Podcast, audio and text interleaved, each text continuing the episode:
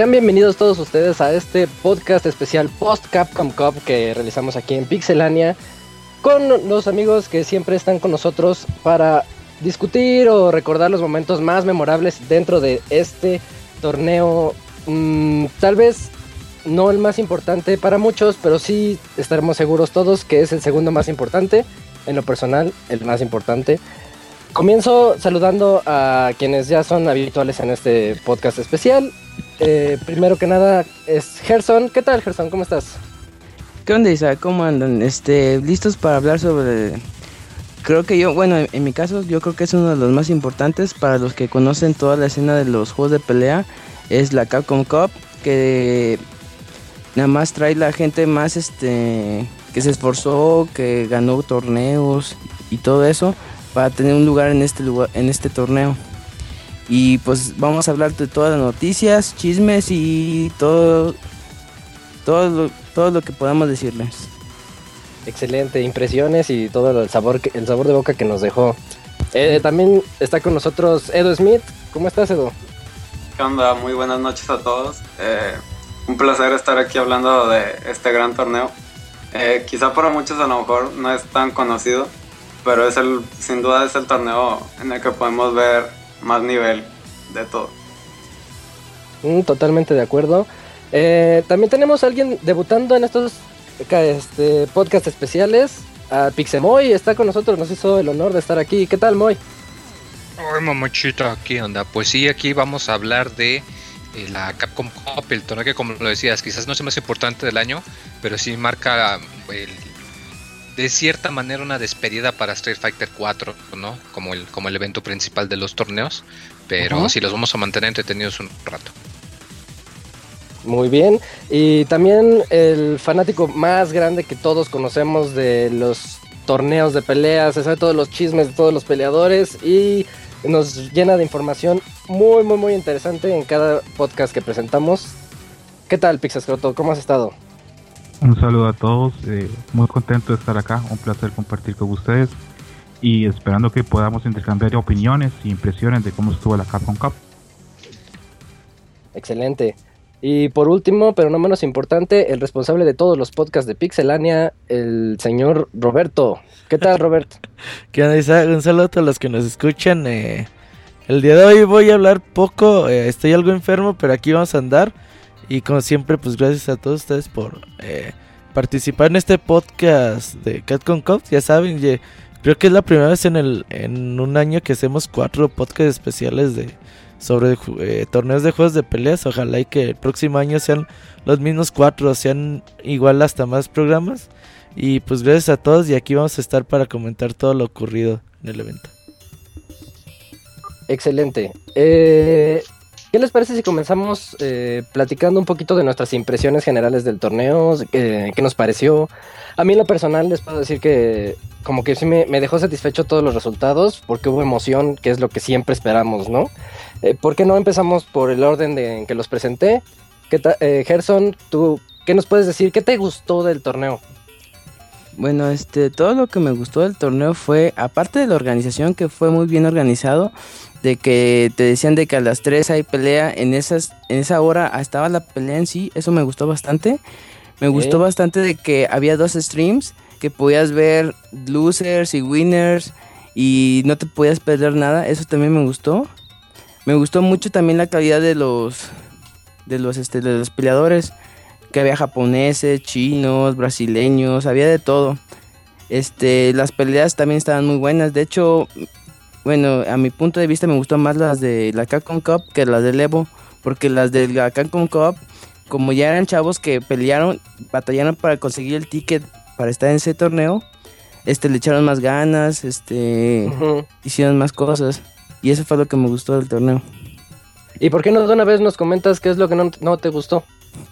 Y lo que no me gustó, mmm, pues muy pocas cosas, ¿eh? O sea, básicamente eso de los dos streams estaba chido. Nada más que al mismo tiempo no podías poner atención a los dos. Estabas dando de reojo uno o, al otro. Hubiera estado mejor que lo hubieran hecho como que dos días. Y hubiera estado sí, eso. en eso estoy de acuerdo. Ok, eh, ¿Y nada más o...? Sí, nada más, nada más. Sí, es que es, es un torneo demasiado bien realizado, eso es lo que me, yo me dejó me, ese- esa impresión. Edo Smith, ¿qué tal? ¿Qué te pareció el torneo? ¿Te- ¿Qué te gustó y qué no te gustó? Eh, sin duda alguna fue un muy gran torneo eh, en producción y en diferentes cosas. Eh, en realidad tampoco eh, fue muy bueno todas las peleas que hubieron, muy pocas fueron como decir de que esa persona no sabe jugar, que a veces suele pasar en torneos. Eh, Como un par, ¿no? Sí, o sea, Sí. que no hubo gente inútil en el torneo, por decirlo exactamente. este, vimos un muy buen alto nivel. Eh, quizás sí lo que no me gustó fue lo que comentó este Gerson, que había losers y winners, pero los dos eran al mismo tiempo. Entonces ahí de repente no sabías lo que estaba pasando en los dos streams, pero de todo lo demás fue un muy buen torneo. Ok, y... Moy, ¿a ti qué te pareció? Eh, fíjate que igual como comentaban antes, el- la, la organización que también estuvo el evento, eh, sobre todo por los tiempos, por eh, la, la presentación, hasta incluso por el análisis, porque bueno, que en el Evo también tienes el, el grupo de comentaristas, el hecho Ajá. de que aquí durante el break subieran a, al, al Combo Fienda, a Peter Rosas, a Gutex, a los otros y que estuvieran como quien dice hablando y discutiendo, como que te daba el gachazo que si alguien pasaba y lo veía, dice, no, pues este güey está viendo el fútbol americano o qué sé yo. Y no lo sé, se me hizo muy agradable eso, la verdad que dio este aire, bueno, no solo dio el aire, sino que en realidad fue un torneo o el torneo más formal que yo haya visto hasta ahora, la verdad, por toda la buena presentación que tuvieron. Ahorita lo, lo que están mencionando tiene toda la razón. Creo que es el primer torneo que yo veo de Street Fighter o de peleas en general que termina a las antes de las 11 de la noche. Entonces eso, eso me dejó impresionado en lo bien que tenían los tiempos y la organización. ¿O tú qué dices, Pixescroto? ¿Estás por ahí? A ver, no sé si lo... Emoción se les desconectó el internet. Ah, bueno, entonces tú, tú coméntanos un poquito, Robert, ahorita en lo que regresa Pixescroto. Sí, no, el, el, el, torneo de la Capcom Cup estuvo muy bien.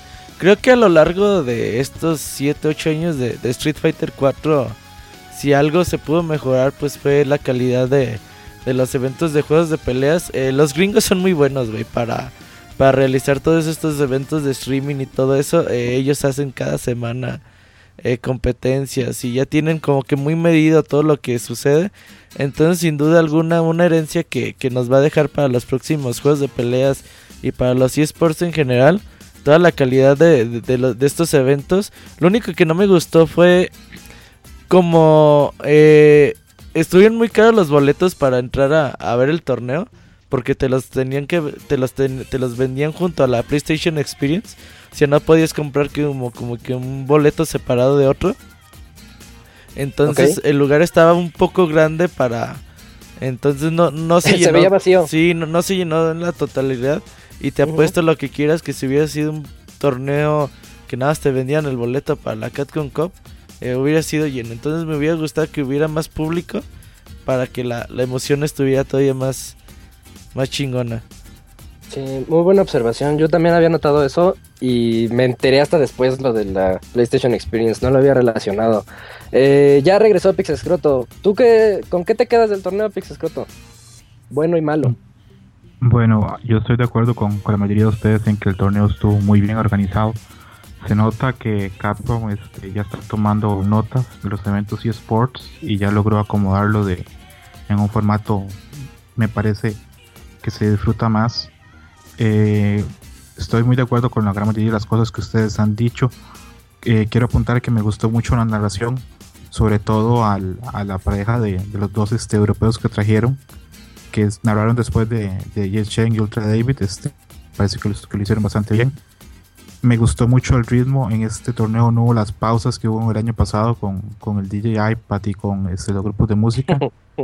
Y me parece que el torneo está bastante bien. ¿Qué no me gustó? No me gustó que el torneo siento que fue muy largo. Fue de, de 10 a 10, eh, muchas horas para, para un torneo que al final yo sentía ya que, que incluso yo estaba cansado de, de estarlo viendo. Pienso que sí, que tal vez la idea que fuera dos días sería lo mejor.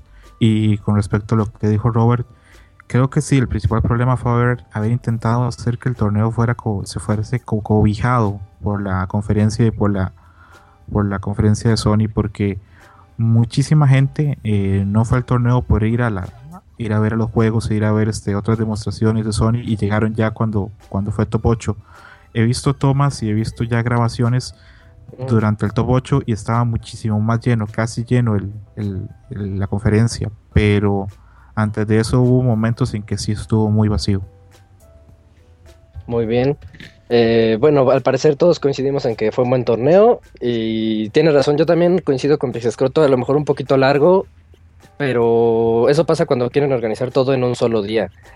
Eh, ahora, continuando, eh, me gustaría mencionar a todos los, peleadores que estuvieron para que cada quien diga los momentos de las primeras rondas que más les gustaron. Comenzando, por ejemplo, por la pelea que fue. Les voy a decir los peleadores y, cómo pelearon. Por ejemplo, Momochi contra RB, Punko contra Itasan o Itabashi Sangiev, Fudo contra Human Bomb, Mago contra Dark Jiwa, no sé cómo se pronuncia, Xian contra Valmaster, Nemo contra Dashio, Gamer V contra Gact, Snake Eyes contra Keoma, Infiltration contra Dako, Justin Wong contra Tompi, Tokido contra Shiro, Daigo, tal vez lo reconozcan, contra Diaminion, Bonchan contra Mise, Xiao Han contra Knuckle Luffy contra Problem, X y Kazunoko contra 801 Strider. Aquí quisiera que cada uno me dijera eh, algún, algún pelea que,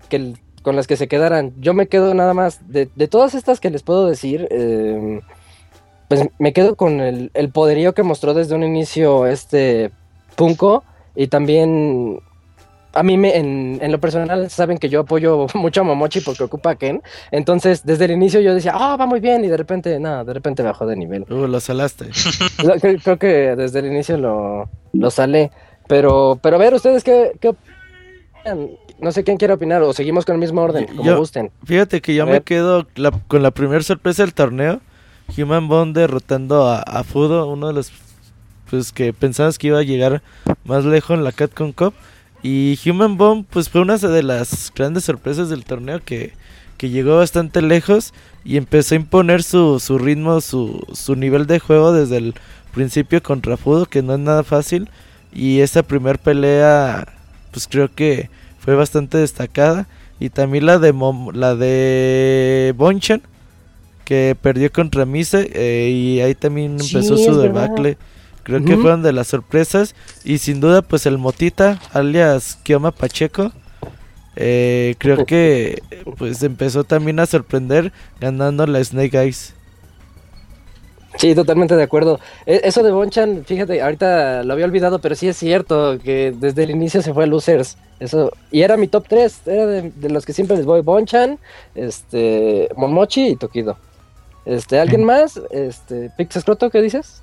En este tipo de, torneos siempre, siempre existen ese tipo de sorpresas que gente que uno espera que, que le vaya muy bien no le da muy bien, pero como lo dijimos en el programa pasado, es que son 32 expertos los que se enfrentan, entonces no debería sorprendernos a veces tanto que uno vence al otro.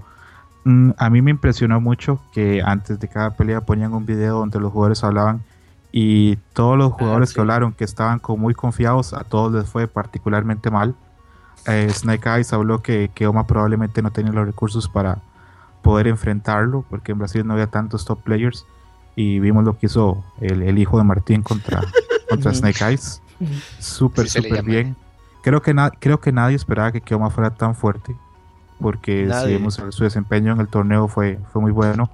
Una decepción enorme en lo personal este Justin Wong. Justin Wong tenía días hablando que él estaba pensando ya en el segundo match porque se tenía que una gran experiencia contra las Vipers. Y en el primer match supera muy fácil a Tompi, pero Tompi ajusta su juego y elimina luego a Justin bastante fácil y me quedo con un poquito sin sabor con Dominion y Master porque los dos jugaron muy bien, pero les tocó muy mala suerte, les tocó jugar contra jugadores de una clase altísima como Daigo y Shang. Entonces, por más bien que jugasen o por mejor que lo hiciesen, no había posibilidades que pasaran. Oye, hablando de Dominion, el otro día creo que vi un retweet por ahí de Edo que ya está pensando en el retiro, ¿no? Probablemente sí, Demine tiene muchos años jugando, ha tenido sus, sus altos y sus bajos, pero difícilmente vaya a pensar continuar tal vez este cuando no tiene ningún sponsor y cuando no tiene tal vez un, el nivel el beneficio económico que tienen otros jugadores de su edad. Y eh, fíjate, ahorita que comentas eso, a mí me gustó mucho también esa presentación que tenían de, bueno, dinos qué piensas de tu rival. Y salían ellos ahí platicando estilo, no sé si box o algún otro deporte. Eh, recuerdo mucho el inicio cuando le preguntaron a Punko, él confiado como siempre con su cara, a mí me, me cayó un poquito mal por su actitud, eh, pero confiado diciendo, no, es que Seth tiene ventaja sobre Zangief, entonces no tuve que entrenar. Y que llega el primer round y Tabashi, y Tabashi le gana la primera match, pero después, quién sabe qué hace. Punko se ajusta y paz 2-0, entonces se va. Lo manda al espectáculo Punko. Un espectáculo. Cuando los presentaron y show. entraron, fue el único que se quitó la jacket y se quitó el ID. Oye, este Punko fue el. eh, creo que uno de los con- torneos más concentrados que le he visto en mucho Sí, tiempo, ¿eh? Bastante. Sí, de eso vamos a tener que hablar un poquito más cuando avancen las rondas, pero yo creo que Punko pudo perfectamente haber ganado el torneo. Sí, muy, muy, muy fuerte Punko. Eh, yo quiero destacar un match, eh, quizá con el que más me quede de todos estos, eh, Kazunoko versus Strider. Eh, fue el match, quizá el más complicado para Kazunoko de toda la Capcom Cup. Strider fue el único que demostró que quizá pudo haberlo vencido. Mm, Y pues ya después sabemos toda la historia de cómo dominó todos los matches. O sea, este particular fue el un- eh, Strider fue el único que, que pudo detener más o menos a Kazunoko. Y una lástima que, que haya perdido porque venía muy confiado eh, a este torneo.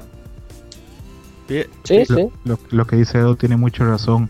Eh, Gustavo Strider eh, había, este, había hecho el esfuerzo de llevar a, a Hsien Shang, que es el mejor John de Estados Unidos, este, le pagó el vuelo para que fuera a Texas a Utah para entrenar y estuvo creo que alrededor de 15 días entrenando y se notó, se notó que, que venía con preparado para jugar contra Kazunoko y estuvo a punto, a punto de ganarle.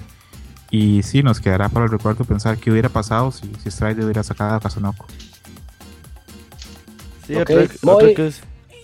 Yo opinaría, ahorita que comentas este sobre Punko, eh, me impresionó mucho el match que tuvo contra, me parece, Taigo, Ah, que sí. le metió el Ultra 2, a cada rato estaba conectando el Ultra 2.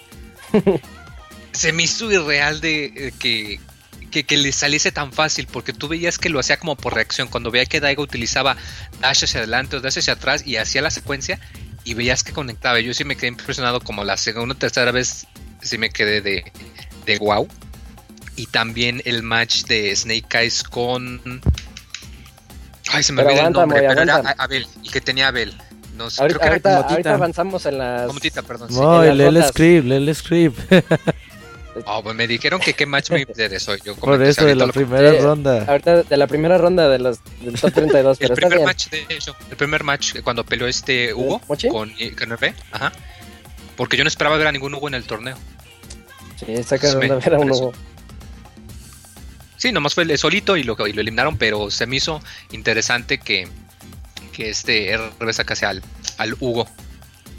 Oigan, eh, a- habla- o diciendo eh, hace rato de, de decepciones, creo que Shao Hai, una de ellas, ¿no? Creo que jugó muy, muy mal contra el Nuke- Nukeldu. Y rápido lo despachó a Losers también. Era también eh, bastante destacable. Shao Hai que decíamos que tenía muchas posibilidades de, de, de llegar lejos y no. Se quedó por ahí. Impresionante. Sí, impre- es perdón, impresionante en eso cuando entrevistan a Knuckle y le preguntan si se preparó para Shanghai y dice que no. Que pensaba que iba a tener una semana de entrenamiento, pero que la dedicó a vacaciones y que no, no entrenó contra, contra nadie, el match contra Evil Ryu, pero que esperaba que sus, sus fundamentos lo llevaran largo. Y, y sí, yo creo que el problema con, con Knuckle es que no hay muchas decapres contra quien entrenar, entonces este es complejo. Sí, de hecho, nada más duró cuatro minutos, así de rápido fue la cosa esa. ¿Y qué tal cuando pierde Tokido también en el inicio? Yo no me lo esperaba tampoco.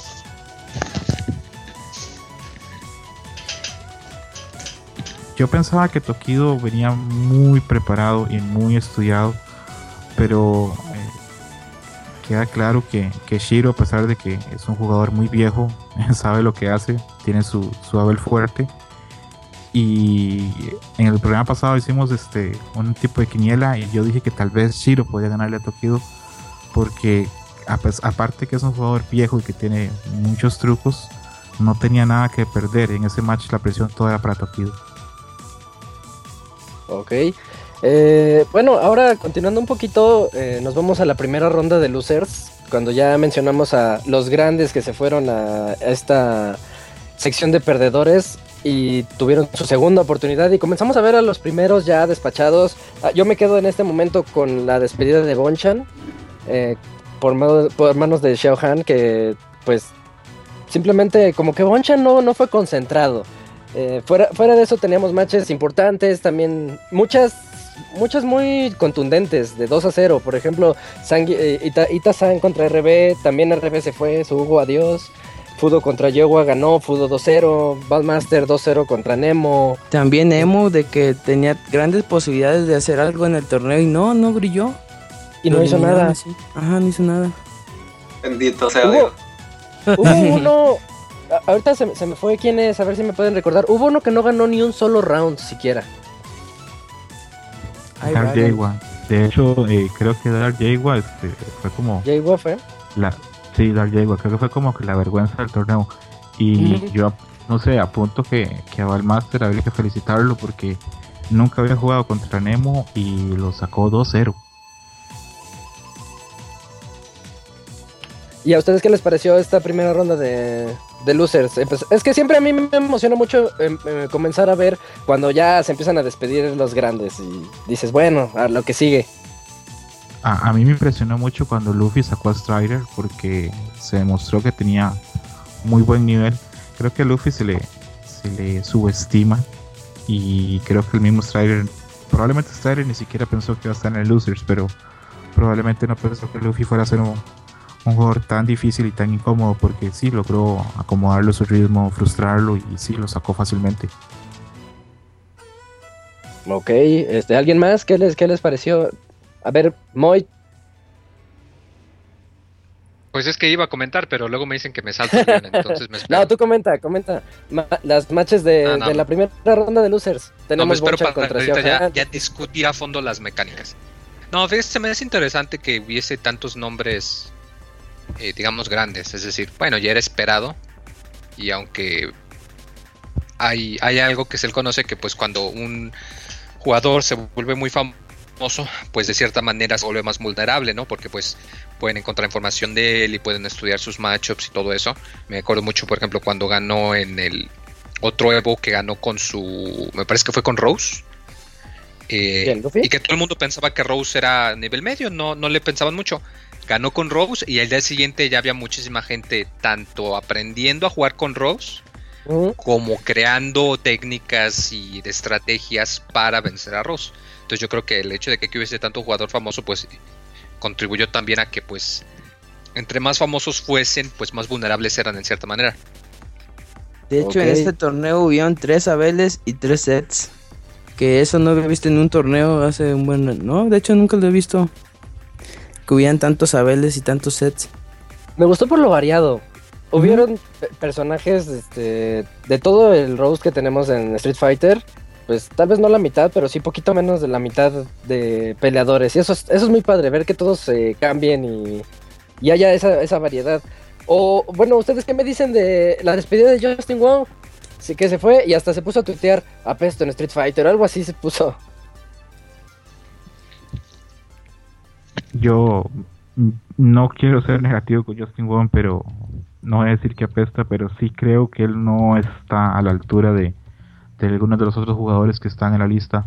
Por ejemplo, vemos que, Nemo quedó eh, eliminado y vemos que RB, el mismo quedó eliminado. Daiminion quedó eliminado y yo no creo, ni a Strider por ejemplo también, y no creo que ninguno de esos este, esté en la misma escala Justin, creo que Justin está un escalón abajo y pues afortunadamente para él, ya Street Fighter 4 con este torneo podríamos decir que su escena competitiva ya termina. Y será un nuevo comenzar en Street Fighter 5 para ver cómo le va. Oye, pero. Era. eh, eh, tú, tú dices que está un escalón abajo, pero era tanto como para irse en la primera ronda. Ah, Yo creo que eso es algo que sorprendió a muchos. Yo siento que sorprende porque en teoría se había preparado muy bien y en teoría había entrenado mucho, pero a veces no es tan sencillo tener el nivel para un torneo de estos cuando no juegas contra los mejores. Y por ejemplo, yo dudo que en Estados Unidos haya una Viper que esté al nivel de Tompi y dudo que haya digamos un jugador como, como Daku también en Estados Unidos que pueda sorprenderte con ciertos personajes. Entonces creo que eso le, le- le pesa a Justin en contra. Habría que ver honestamente qué tanto entrenó y qué tanto no. Él dijo que sí, que entrenó muchísimo, pero a la hora a la hora no se vieron resultados. Pobre ¿De acuerdo, Juan, de güey. eh, como dice Scrota, afortunadamente ya viene Street Fighter 5 y le está yendo bien con Bison a, a Justin Won. Y ojalá y que... Es, es importante porque yo creo que Justin Won es uno de los eh, jugadores de juegos de peleas más inteligentes que, que hay. Y ojalá y que pueda resurgir en, en Street Fighter 5 y pueda llegar también a instancias más definitivas. Ok. Eh, bueno, dejando atrás ya esta primera ronda de losers y la tristeza de que se fue Bonchan, Wong y también la sorpresa de que, bueno, no fue sorpresa, pero ya igual que no ganó ni un solo round en el torneo, cuatro rounds seguidos perdidos, así como vergonzoso. Eh, continuamos ahora a la, a la siguiente ronda, la segunda ronda de winners, donde pudimos ver cómo Momochi perdió contra Punko. Ahí es donde yo comencé a ver a Punko en un nivel que estaba ya... si hubiera mantenido ese nivel que mostró en esta ronda y en la posterior, él sí ganaba. Estaba, demasiado, demasiado poderoso. No sé qué le pasó, o perdió la concentración que decía Robert o algo. Eh, después también tenemos este, rounds importantes como el de Infiltration contra Tompi, Gamer B contra Kyoma, Shan contra Dasho, Human Bomb contra Mago, Mise contra Knuckle Doo y Problem X contra Kazunoko, que aquí comienza el legado de terror de Kazunoko venciendo a Problem X 2-0. Eh, a ver, Robert, ¿tú qué opinas de esta ronda? Esta ronda también fue muy, muy importante porque ya empezaron a haber duelos más, más importantes. Sobre todo este de, de Punko y Momochi. Pues Punko empezó a demostrar que, que venía finito para el torneo. eh, venía con muchas ganas, venía con. con pues ve- venía con unas reacciones muy cabronas. Ahor- Ahorita dijo muy su, su match contra Daigo y con Momochi también lo empezó a demostrar. Pero por otro lado también vimos que Momochi como que también no llegó en su, en su mejor nivel. Y otro, un duelo que también fue importante, el de Gamerby y el de Kioma, donde ya empezamos a creer que Kioma podría llegar más lejos de, de lo que habíamos todos pronosticado. Ganando do- 2 a 1 contra Gamerby. Y, y bueno, eh, Edo Smith, ¿tú qué opinas? También en la ronda anterior no, no opinaste mucho. Dinos qué piensas de esta ronda de winners. Eh, el match contra Momochi y Punko fue una sorpresa que Punko le ganara, entre comillas, tan fácil a Tan Momochi. fácil, sí. Pero yo no entiendo una cosa que hizo Momochi o cómo le ganó Punko en el último round. Fue que Momochi hizo un. O sea, como que ya quería perder e hizo un uppercut a un Shoryuken. a- Desesperado, ajá. Sí, sí. y Pero es que él tiene ese estilo. Punko le metió un ultra, si mal no recuerdo, el 2. Y pues perdió. Human Bomb demostrando que cada vez se sentía más confiado y seguía avanzando en las rondas. Pero si me quedo con dos match, serían dos. Gamerby contra Keoma. Eh, si bien veía a Keoma fuerte después de Snake Eyes, cuando venció a Gamerby, eh, me di cuenta que Keoma era alguien a tomarse en serio. Y el otro, un match que, no sé, para mí es una. La mayor sorpresa de todos estos es ver a Mise derrotando a Knuckle Doo. Porque, bueno, el matchup co- contra Gail este, de Makoto es sumamente complicado. Yo no entiendo cómo Mise pudo vencer a ese Gail. Pero ahí vemos el legado que llevó Mise. A mí me sorprendía una patadita que tiene. eh, no me sé los nombres de las patadas, pero cuando Makoto salta y hace una patada, puede mantenerse en el aire una décima de segundo más. Y Ah, sabe sí. usarla de una manera impresionante cuando le lanzaba los Sonic Booms. Y yo decía, le va a dar, pero justo en ese instante hace la patadita para esquivarlo. O sea, una, de, una técnica que se podría llamar defensiva que yo no había visto antes en una Makoto y sí me gustó. ¿Tú qué dices, Gerson? Pues fíjate que esa match también me gustó porque este Knuckle Dude empezaba como que a dominar todo el tenía todo el control del, de la match, pero luego luego este este Mises empezó como que a relajar y adaptarse a la pelea y se lo llevó. Sí, fíjate que usar una Makoto es súper complicado y más contra un guy porque el guy está como como es de carga, siempre tiene que estar como que en defensiva. Y no te le puedes acercar. No te lo puedes acercar exactamente. Y este Mises, como fue con Guy, con Decapre y con todos ellos, o sea, se los llevó por como trapeador. Fíjate que esa match fue de las que más me gustó. Esa y la de Punko contra Momochi. Porque nunca pensé que Punko fuera a jugar tan concentrado, tan técnico. Se, es una de las mejores peleas que le haya visto.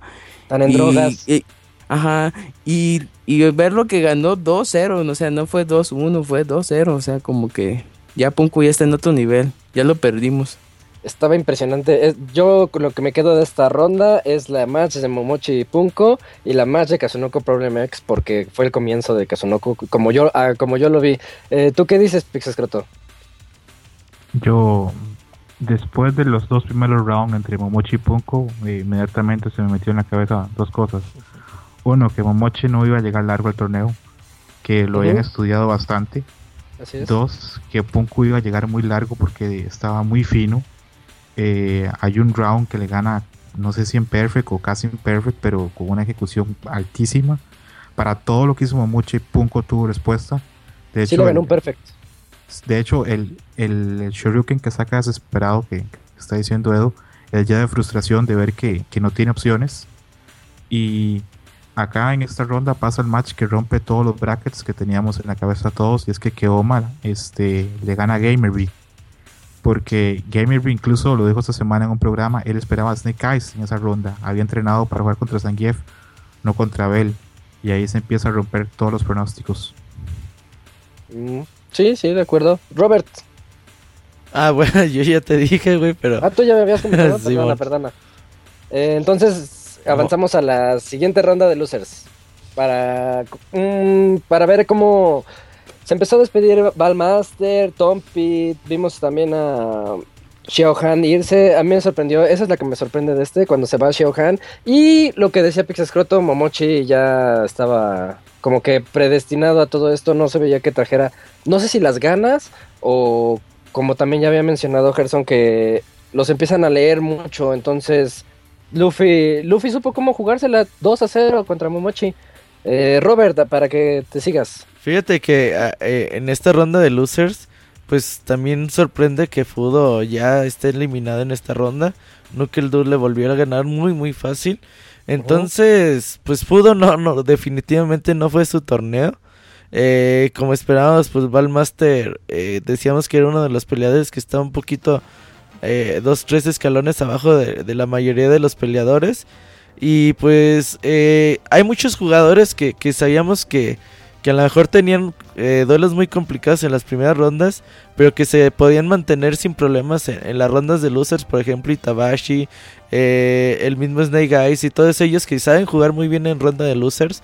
hay, hay, jugadores, sobre todo yo creo que los japoneses que están tan acostumbrados a jugar en ronda de winners, una vez que los bajan a, a losers creo que ahí pierden mucha mentalidad y ya, ya eh, lo suelen eliminar rápido ya cuando llegan a losers. Entonces aquí yo el duelo, el duelo que más destaco es de cómo, oh, cómo Luffy derrota al propio Momoshi. Sobre todo porque Luffy no jugó nada bien contra Problem, Problem X. Y pues Momochi pues despeñadero total en el Capcom Cup. y, y abrió un nuevo campeón ya para el torneo. Ok. Eh, Moy, ¿tú, ¿tú qué opinas de esta ronda? Yo, yo te podría decir antes que nada que es la que tuvo más... Se vio más nivel dominante de los que ganaron, porque hubieron demasiados 2 a 0. ¿Tú qué dices?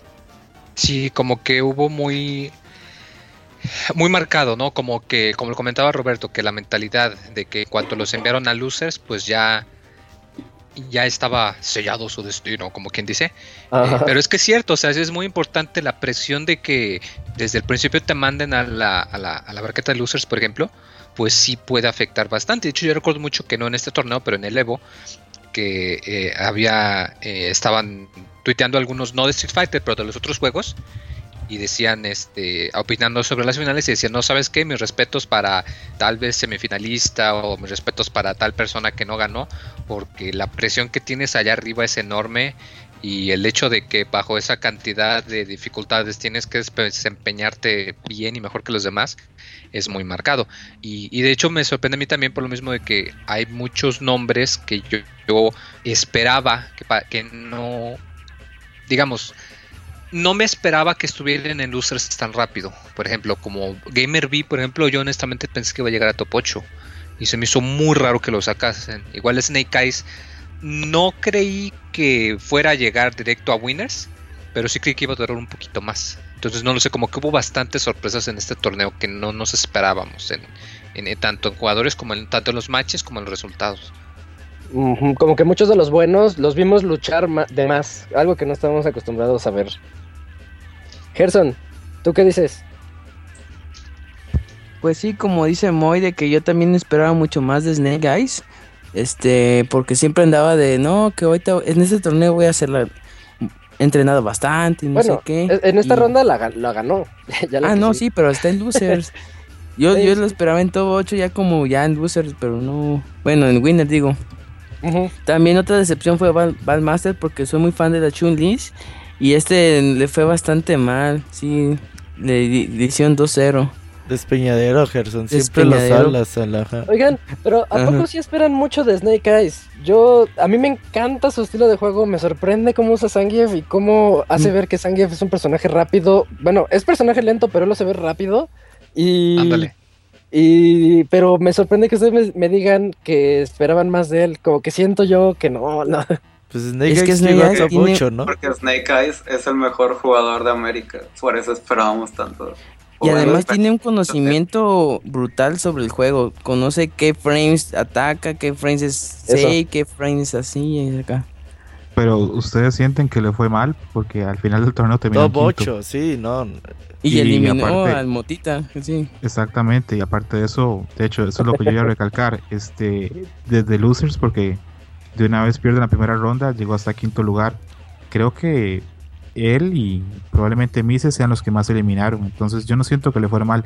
Creo que incluso Eyes hoy por hoy es- está más fuerte y creo que ya se ven este, ciertos dejos de que el entrenamiento en Japón le ha servido, porque eh, yo en lo personal pensé después de que perdió la primera ronda que ahí iba a quedar, iba a perder 2-0. Y no, conforme fueron pasando las rondas, ahí estaba, seguía y seguía y seguía. Le- y le ganó, bueno, eh, en próximas rondas le ganó al Joto de Daku, güey. No, a Xiao Hai. ¿Quién le puso un Sagat? Este. Gak. Human, Human Pop, ¿no? Mm, No, esa fue Sakura, ¿no? Creo que Gak, ¿no? Le puso. Le puso Sagat, güey. No sé ah, quién que fue el que le puso Sagat. del stick. Ajá. No. No sé quién le puso al Sagat, pero eso es, es, eh, es- es un error si uno tiene un Sagat de alto nivel hacerle sus Snake Eyes porque él entrena contra Sagats todo el tiempo también. Creo que fue Gak. Ahorita vamos a descubrirlo. No me acuerdo bien el encuentro. Eh, yo Creo nomás que- por último quería Ajá. destacar este match. eh, la mala eh, participación de Fudo. Yo Fudo lo veía top 8, no sé, casi casi caminando, yo creo. Y me sorprendió que al parecer a Knuckle Doo parece el papá de Fudo porque ya la- este, si recordamos en el Evo fue la match que ganó para entrar a top 8 y eliminó a Fudo del Evo y volvió a pasar en esta Capcom Cup. Eh, sin duda alguna, Fudo no estaba jugando a nivel que suele jugar, lo cual también me sorprendió. Porque en la, Cap- en la Canada Cup jugó excelente. Y pues quizá esa es una de mis mayores decepciones de todo el torneo. Mm, muy bien, muy bien. Yo de esta ronda me quedaría nada más con la despedida de Momochi y así como dijo Smith, también con la despedida de Fudo. No, yo no me lo esperaba que se fueran aquí. Y siguiendo un poquito más, eh, la tercera ronda de Winners. Aquí seguimos viendo un 3 a 0 dominante de Punko contra Human Bomb, que es, eh, eh, Punko tenía una cara así como de drogadicto, no sé, poseído por, por el diablo, algo así. Xian contra Kioma. la- o sea, su cara de, o sea, la, la que tiene siempre, pero, pero yo la notaba un poquito más. eh, Infiltration, aquí eh, te- vemos, yo creo que una de las más importantes matches de todo el torneo, la que emocionó a todos desde el momento en que pasaron, pudimos ver a Infiltration contra Daigo. Y, ah, y otra vez, Kazunoko contra Mise, ese ya ni lo podemos mencionar porque 3 a 0 también de Kazunoko, impresionante. Esa me dolió. ¿Le ibas a Mise? Sí, le voy a Mise. Sí, de hecho, ni pudo poner las manos Mise. Básicamente Kazunoko se lo arrastró por todo el suelo. Pero fíjate que una de las matches acá que más me gustaron fueron las de la de Shan contra Kioma. Esa estuvo padre también. Y la de Daigo contra Infiltration también estuvo muy buena. Nada más que Daigo sí se nota que sigue siendo una bestia. Lo que pasa es que Da- Daigo, no sé, no, yo no lo vi como en otros torneos, lo vi demasiado concentrado y a veces hasta en el chat les ponía como que se ponía en modo God porque hacía un, un round o dos rounds, pero a la perfección total, al igual que Punko, los dos estaban jugando a un nivel que yo no había visto antes. Sí, fíjate que este es que Daigo ahorita últimamente ha sido por momentos porque juega muy bien y el siguiente round como que baja de nivel o no sé, está como que medio dispar, pero aunque de que sigue siendo cabrón, sigue siendo un cabrón. sí. Esta es la match que tú decías, ¿no? Daigo contra Infiltration. Sí, que es en donde me quedé impresionado de que le pudiese. eh, ah, hay un término que se utiliza mucho, en, bueno, sobre todo en inglés. La frase es eh, Psychic Dragon Punch, que es algo así como un, un Shoryuken psíquico, que se refieren a que un jugador logra utilizar un Shoryuken y conectarlo justo cuando el su rival va a saltar. Y lo hace tan rápido que parece que, que lo hace como previniéndolo o casi casi que en reacción. Y, y en ese caso siento que pasó algo similar a la hora de que podían sacar tantas veces el ultra de, de la manera correcta, ¿no? Es algo que me impresionó bastante, la verdad. Ok. Entonces, mira, ¿a ti qué te pareció esta ronda? Eh, este, yo creo el match, digo, Daigo versus Infiltration fue muy emocionante, Por la pero este, el, el match que me sorprendió realmente fue Xian contra Keoma. Eh, Keoma dropeó de manera estúpida el, el match que había logrado. O sea, ya estaba a nada de sacar acción. pero ¿Ese que iba un error. 2-0 2-0 y le hizo el comeback? Eh, no, creo que iban uno o dos y Keoma, o sea, le faltaba cualquier, casi cualquier ataque podía matar a, a, a Xian, pero Keoma ahí despeñadero y perdió ese match. Xian se lo llevó al otro match, también quedó muy parejo, pero por no saber defender un, un cross-up que viene siendo como cuando salta, o sea, ya es que Jen tiene como una técnica que salta y da una patada y luego da los puños estos. Y así quedó más despeñadero, no pudo defender eso. Y también tenemos el momento, quizá mi momento favorito de la Capcom Cup, Daigo contra Infiltration, el comeback que le hace Daigo a Infiltration fue, Ah, sí. Yo creo que- nada más tenían que darse un pixel, ¿no?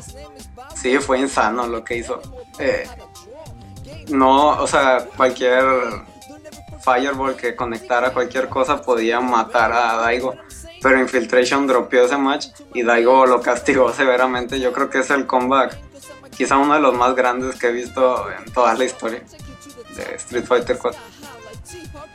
Sí, de acuerdo con eso. Robert, ¿a ti qué te pareció? No, eh, eh, esta ronda fue una de las mejores y sin duda alguna eh, aquí vimos dos de los mejores encuentros de, de la tarde. Eh, el de Kioma versus Shen fue un, un encuentro espectacular, sobre todo por ver lo bien que jugaba Kioma y por momentos tenía en la lona a Shen, pero por, como dijo Edo, por ah, algunos errores de, de concentración de, de- del propio Kioma eh, lo dejó lo dejó seguir viviendo y le, lamentablemente para él le dio la vuelta, pero sin duda de que luchó a gran nivel, luchó y ojalá y podamos ver a Kioma pues en más torneos en el futuro. Será difícil para él, es complicado eh, para alguien que vive tan lejos eh, eh, entrar a torneos en diferentes partes del mundo. Pero otro, el duelo de Infiltration versus Daigo. Pues Infiltration es un jugador muy inteligente que ya sabe manejar a, a los A personajes eh, a, a su conveniencia. Y con Chun-Li se veía como si Daigo podía obtener la ventaja al principio, pues eh, Daigo aplastaba a Infiltration. Pero si Infiltration lograba la ventaja primero, para Daigo era muy muy complicado acercársele a Infiltration. Y, y el duelo a, a distancia no, no le convenía nada. Entonces veíamos como Daigo tenía una paciencia enorme para, para poder soportar los matches de ese combat que dice Edo que le hizo Infiltration. Fue espectacular. Y sin duda alguna fue también de lo mejor del- de, de la tarde. Y gran nivel de, de estos dos encuentros que tuvimos. Y pues Kazunoko seguía pasando caminando. Seguía destrozando a sus rivales. Y muy bien, eh, la verdad, de, por Katsunoko, que siempre ha mostrado un nivel muy alto, pero esta Capcom Cup todavía fue más alto de lo que había mostrado siempre. Sí, totalmente de acuerdo. Y Pixescroto, ¿tú qué dices de esta ronda? Esta ronda nos dio match muy buenos, eh, match que la verdad vale la pena volver a ver. Respecto al match entre Shang y Keoma, eh, se algo muy interesante, que viene con mucho hype, con mucho momentum, pero al final este no logra vencer a Shang y uno se queda con la idea de que tal vez Keoma cometió errores, que sí los cometió, pero también yo que volví a ver el match un par de veces, ahí se nota ese plus que tienen los jugadores extras que han sido campeones, que tienen ese colmillo. Eh, se ve que Shang en situaciones en las que podría haber perdido el match, este, mantiene compostura, se mantiene frío, hace saltos neutrales, pone trampas a Keoma y una fortaleza mental de Shang enorme porque hubo momentos en que otro jugador hubiera caído en pánico y hubiera cometido errores y Shang no, súper frío y dejando que cometiera los errores fuera Keoma.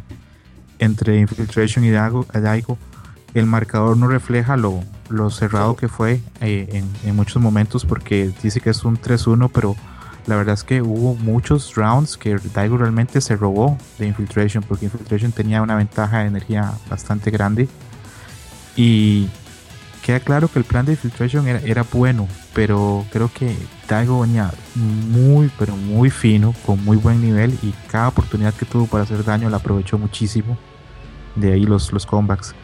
Y respecto a Mise Kazunoko mm, el match para para mí es complicadísimo porque Makoto no tiene una respuesta al Daiki y hablamos del mejor jugador del mundo usando el personaje de Daiki que es Kazunoko entonces este yo en lo personal sentí que desde el principio ese match desde, el- desde la pantalla de selección de personajes ya Kazunoko había ganado Mm. Sí, sí, sí. Eh, yo me quedaría de esta de esta ronda con con la derrota, con la con el poderío que tenía Kazunoko que veníamos diciendo desde hace rato y así como el de Punko. Ya fuera, fuera de eso la match de Infiltration contra Daigo era la que todos queremos ver. Siempre es emocionante ver ese tipo de matches. Eh, tercera ronda de losers. Aquí vimos a Itabashi-san contra Knuckle Dude derrotándolo en una match muy, muy cerrada, bastante cerrada. Snake Eyes venciendo a Shiro, Gamer B perdiendo. Ya aquí es donde se despide del torneo eh, a, manos de Tokido. Un 3 a 0 que también estuvo muy fuerte. Y Luffy continuando ahí discretamente contra Mago. Um, ¿tú, ¿Tú qué dices, Edo? ¿A ti qué te pareció de esta ronda? Eh, importante destacar de esta ronda que con Gamer, Mi- con Gamer B fuera ya no vimos ningún de Elena en todo el torneo, me parece. Eh, algo que sorprendió a todos porque todos creíamos que todo el top 8 iba a estar lleno de, de Elenas. ¿cierto? Eh, por fortuna no fue así. Eh, Tokido hizo el trabajo sucio, eliminando a Gamerby. Eh, y de ahí más yo creo que esa es la match con la que me quedó el adiós de, de Elena de la Capcom. Ok, Gerson, ¿a ti qué te pareció? Pues lo mismo que dijo Edo de que gracias a Dios que se acabaron las Helenas. En esa match de. Gamer contra tu esa match contra Gamer contra Tokido estuvo este interesante. La de la que me gustó también fue la de Sangue y Watachi Sangue contra Dude, aunque estuvo muy lenta, estuvo muy este muy técnica. Ambos supieron así como que mantener el control y Watachi Sangue se lo llevó, pero sí estuvo muy bueno también. Y la de Mago contra Luffy, Este, no soy muy fan de, de Mago, como siempre lo he dicho, pero tampoco de Luffy, pero prefiero más a Luffy. ok.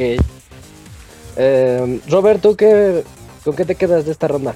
De esta ronda, pues eh, Gamerby, yo pensé que, que llegaría más lejos si me, en lo personal me hubiera gustado que, que calificara al top 8 y por ahí estuviera peleando por posiciones más altas, sobre todo por lo que le sucedió en, en Evo. Y también eh, el, el duelo de Tabashi y el Knuckle Du fue, fue grandioso, también fue bastante cerrado. Y se pudo imponer este Itabashi. Y por otro lado, Luffy eh, derrotando a Mago. Mago pensamos que iba a llegar mucho más lejos. Y Luffy, después de que perdió su primera ronda y que ya habíamos dicho en el podcast previo que pues a lo mejor no estaba en el nivel que solía estar Luffy, pues Luffy por ahí seguía avanzando eh, en la ronda de losers a pesar de haber perdido su primer encuentro. Mm, sí, así es. Eh, Moy, ¿tú qué viste de esta ronda? Fíjate que yo a diferencia, eh, yo sí estuve triste de que ya no hubo más Helenas en el torneo. Porque me gustó mucho cómo podían utilizarla para controlar el espacio justo justo en la orillita, como quien dice, o sea, justo, no, no sé si fijaron, pero mucho del, no sé si es por las mismas animaciones de Elena o si era por el estilo de pelea como le estaban usando, de que pegaban justo con la punta del, del modelo. con sus exacto, y se mantenían a salvo, ellos eh, al, jugador mismo mantenía a salvo a Elena y eso se me hizo muy, eh, no lo sé, como que es muy agradable de ver. Pero ¿no te molesta ese poder de healing? De que se sube sube su salud cuando tiene el Ultra 2? No, o sea, es una ventaja, pero o sea, a mí no me molestan ese tipo de mecánicas en los juegos, en los videojuegos mientras no sean muy rotas. Y en ese caso no se me hace que la cantidad que cura sea demasiado excesiva, la verdad. Bueno, es que también ves que se cura y si le pegas hasta ahí se queda, ¿no? Ok. Si te eh, fijas, por eso siempre lo utilizaba después de conseguir un knockdown. Ah, claro, sí, es, es ya la tiene bien, bien, bien medida este gamer. Es de ley. Sí, sí, sí. Eh, Pixescroto, ¿tú qué dices? De esta ronda me quedo con, con la paternidad tan marcada que tiene Luffy encima de Mago, porque Luffy le gana a Mago desde las épocas en que usaba Feilong. Y en ese tipo de cosas lo que deja claro es que tal vez no es que un jugador sea mejor que otro, pero que su estilo vence el estilo del otro jugador y me parece que el estilo de Luffy tan ambiguo, tan neutro, que aprovecha también los normales y el backdash, este, a Mago le hace mucho daño y creo que por eso fue que lo, lo eliminó. Y respecto a lo que decíamos hoy, este, respecto a Elena, sí, Elena, y de hecho la gente siempre dice eso, que Capcom no, no, no la terminó de hacer bien porque tiene una hitbox muy extraña eh, algunos golpes de Elena entran de muy largo y algunos golpes que entran hacia todos los personajes a Elena no la, no la conectan y eso lo hace un personaje difícil, por eso mucha gente también no la quería porque hay combos o combinaciones que contra Elena no funcionan y sirven contra el resto del cast. Creo que en esta ronda ya empiezan a quedarse atrás este varios jugadores y creo como que va quedando ya los que venían mejor preparados. Eh, sí, yo también era, era, lo que noté, como que en esta no hubo sorpresas. Todo el mundo decía, ah, va a ganar Itazan, va a ganar Snake Eyes y a lo mejor la sorpresa o la match más reñida en teoría fue la de Gamer contra Tokido. Allá después vimos cómo dominó Tokido 3 a 0, pero en teoría yo siento que viendo nada más en papel, esa era la que hubiera sido reñida. Todas las demás, eh, las apuestas, ahí sí se fue el favorable. Eh, Siguiendo con la siguiente ronda de winners, ya nada más nos quedan aquí dos matches importantes, dos peleas, la de Punko contra Xian y la de Daigo contra Kazunoko. Eh, las dos fueron demasiado emocionantes. A mí me gustó muchísimo ver la pelea de Daigo contra Kazunoko porque Daigo, como les, les, vengo repitiendo, traía un nivel muy grande, al igual que Punko. Entonces vimos a los, a los dos jugadores que traían el mayor nivel del torneo no sé si desconcentrarse o no sé si enfrentarse contra sus verdaderos rivales, así gente que sí les supo les supo poner un hasta aquí. Lo de Daigo fue sorprendente. Creo que nadie esperaba que Kazunoko se llevara el 3 a 0. Y, y, la pelea de Punko como que tuvo el momento para regresar y se, y se le fue. No sé ustedes qué digan. Edo Smith, ¿tú qué opinas? Eh, sí, eh, yo creo que el match que eh, en realidad lo de Kazunoko y Daigo no fue tanta sorpresa entre comillas porque eh, los que estamos un poco más informados sabemos que en la Topanga League eh, Kazunoko le ganó creo que 7-0 a Daigo y con esto ya hizo se hizo un 10-0 a- hacia Daigo. Y por otro lado el match que a mí se me hizo más interesante fue Punko contra Cian eh, Punko jugando tan bien pero al final Xian y su paciencia eh, toda la experiencia que ha acumulado eh, sirvió contra Punko y ya vemos a quizás si Punko hubiera ganado esta probablemente hubiera ganado el torneo pero ya no podremos saber eso Sí, yo también pienso igual. Gerson, ¿tú qué súper de dices? acuerdo con lo que acaba de decir Edo. Si Punk Ujú. hubiera ganado este match, yo creo que hubiera ganado el torneo. Sí, es que es que era muy, era muy preciso todo lo que estaba realizando él. Cada jugada que hacía con Seth eh, entraba, todas entraban. Gerson, Pues fíjate que la que, como dice Edo, de que lo de Daigo sí también tenía, estaba muy seguro que le iba a ver muy mal contra Katsunoku. Este, ya que Katsunoko es pura presión, te mantiene en la esquina y cómo le haces con el Daiki o cómo le haces con cualquier movimiento que hace. Y sí le fue muy mal a Daigo. Eh, Punko contra Shan, la verdad, la verdad yo no esperaba mucho de, de Punko, ya que Shan es bastante bueno. Yo pensé que iba a estar a, a Poison, no sé por qué tuve presentimiento, pero dije, no, pues este, uso a, a Gen. Fíjate que la Punko en esta, pelea también estuvo muy, este, muy concentrado, estuvo muy, este, muy, ¿cómo se podría decir? Muy íntegro. Estaba contestándole todo lo que le hacía Shan, estuvo, con sus reacciones estaban bastante buenas. Y pues sí, esta más fue de la que más me gustó, la de Punko contra Shan. ok. Moy, ¿a ti qué te pareció? Fíjate que aquí yo sí no puedo opinar porque este es el bloque de peleas que yo sí no alcancé a ver. Es, es donde te tuviste que Sí, ya me por un desconecté. momento. Chapa como Ah, mochis. ok. Ah, uh, tu alumno, man. Tu alumno No, te dice como nomás fue un comentario amistoso. A ver, Robert, eh, comentarios sobre la pelea de Kazunoko Daigo. Eh, pues bueno, eh, normalmente eh, Katsunoko o, durante la última Topanga League le metió 7-0 a Daigo, güey. Entonces, por ahí Pixel lo decía mucho que Daigo contra Katsunoko tenía muy, muy pocas posibilidades de avanzar. Y pues fue así. eh, sobre todo a Daigo le duele mucho cuando lo lo comienzan a atacar. Daigo es un, un jugador que juega mucho a, a medio rango y que mantiene la distancia con sus Hadoukens. Pero una vez que te entra Katsunoko ya, ya, no, ya no lo deja respirar a Daigo y a cualquier otro jugador. Entonces, eh, por ahí Daigo se vio como pues estuvo preparado, eh, trató de intentar una técnica para combatir los day kicks de, de, de Kazunoko utilizando golpes débiles. Pero esos golpes débiles, eh, aunque le quitaban la patada o no, no lo dejaban entrarle, pues eh, no- realmente no le hacían nada de daño a, a Katsunoko. Entonces, con cualquier golpe que le entrara a Katsunoko le hacía mucho daño y una vez que lo derri- de- derribaba, ya, ya no dejaba hacer nada a Daigo. Entonces, fue muy, muy complicado el match para Daigo eh, enfrentarse a Katsunoko. Yo creo que, eh, bueno, no sé si ya a Daigo le importe mucho estar atento al futuros match contra, contra. Porque pues ya Street Fighter 4 ya no va a haber muchos torneos eh, o mucho dinero en juego en los torneos eh, próximamente. Pero sin duda alguna no, no, no le sirvió para nada la estrategia de Daigo y fue muy complicado para él. Y por el otro lado, eh, Shen contra Punko fue, fue un gran duelo también.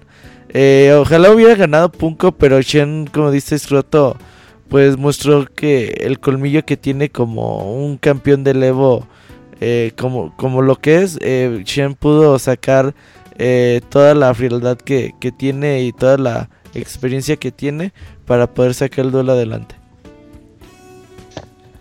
Muy bien, muy bien. Eh, y de aquí nos pasamos ya a la cuarta ronda de losers, donde tuvimos las peleas de Keoma contra Itabashi Zangief, Human Bomb contra Snake Eyes, Mise contra Tokido y e Infiltration contra Luffy, donde vimos a Infiltration dominar. Eh, Gerson, ¿Tú qué recuerdas de esta ronda? Pues la, este, la ronda de este Luffy contra Infiltration. Me acuerdo bastante bien que una persona había comentado en el chat de que Infiltration es un, un gran jugador, pero Luffy está nada más controlando un personaje. Si Luffy se hubiera concentrado un poquito más en conseguir un counter pick, igual la pudiera haber hecho. Es que Infiltration, pues es que tiene bastante colmillo. Y nada más veía las rondas contra, contra su Rose. Y no, hombre, la, hizo, la hizo papilla. Y le fue muy mal a Luffy en, este round. otra de las peleas que me acuerdo también fue la de Mise contra Tokido. Que algo que me, me, di cuenta de Tokido es de que no hace muchos antiaéreos. Este Mise le llegaba por arriba y no, no se los contestaba con Choryukens, con su Akuma, este Tokido y eso le costó la match y también este Mise se adaptó bastante bien a la match con Tokido. Todo el juego neutral se lo aprendió bastante bien y se adaptó muy bien a Mise y, y le hizo que ganara la match este Mise.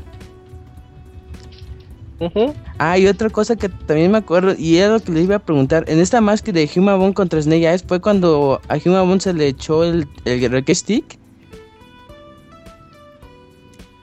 ¿En dónde, güey? Creo, que, se. creo que fue por culpa del que lo eliminaron. Creo que tenía de uno de Razer y a la media más se le se la apagó. O no sé qué tuvo, un corto o algo. Ese match fue contra, contra Punko, si mal no recuerdo. Sí. Oye, el match cuando se descompuso el stick. Qué mala publicidad para Razer, güey. Tiene, tiene, tiene razón, Edu. Es muy, mala publicidad para Razer porque el, stick de, de Human Bond dejó de funcionar. Y ahí es donde están este, las relaciones públicas. Inmediatamente después de eso, este, Mad puso un anuncio de si quieres ganar, usa Mad pero en dos torneos importantes, pero mira, imagínate qué mala publicidad. Y en el mismo año. Yo por eso puro Hori. Eh, Yo por eso puro hechizo. ¿Tú qué dices de esta ronda? Eh, de esta ronda tiene un match interesantísimo que es Mise contra Tokido. Eh, Tokido con su Akuma que tiene tantísimas opciones se veía muy complicado para Mise. Eh, cuando estábamos ahí en el chat yo lo comenté que, que aún así yo sentía que Mise podía llevarse el match porque Makoto es un personaje que no ocupa pegar mucho para hacer muchísimo daño y si Mise lograba acomodarse, si lograba hacerle daño a, a Tokido, Tokido probablemente se iba a ver muy mal. Algo que pasa contra Makoto y contra Makoto, ya sea de Mise o Haitani o cualquier jugador top, es que cuando te golpea te hace mucho daño y es de los personajes que dicen los top players que da más miedo ver venir.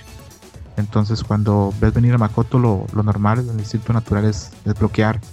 Y a Makoto si algo le sirve es que bloquees porque te agarra, te hace el agarro y te abre todavía más la defensa y te hace mucho más daño. Entonces, este, creo que fue ya en este match ya se confirmó que Mise venía muy fino y que iba a llegar largo. Ok, ok. Em, bueno, de aquí ya pasamos a la quinta ronda de winners, donde vimos la, la contundencia de Kazunoko, seguía todavía contra Shan. 3 eh, a 0, no sé si tengan... ¿Tienen algún comentario sobre cómo, cómo va Kazunoko hasta este hasta esta etapa del torneo, porque aquí como que todo el mundo ya empezaba a sospechar que él iba a ser el ganador. Yo quiero destacar una cosa de sobre eso. Ajá. Eh, Kazunoko ganándole a, a Xian 3-0 y ganándole a Daigo 3-0 y saber que uno, digo, eso ya se adelantó un poco, pero aún así creo que es importante tocarle ahorita. Eh, saber que dentro de poco esos dos iban a ser los que se iban a enfrentar a él en las finales. es un poco ridículo pensar que ellos dos llegaron, cualquiera, ninguno de los dos se veía con capacidades de vencer a Kazunoko.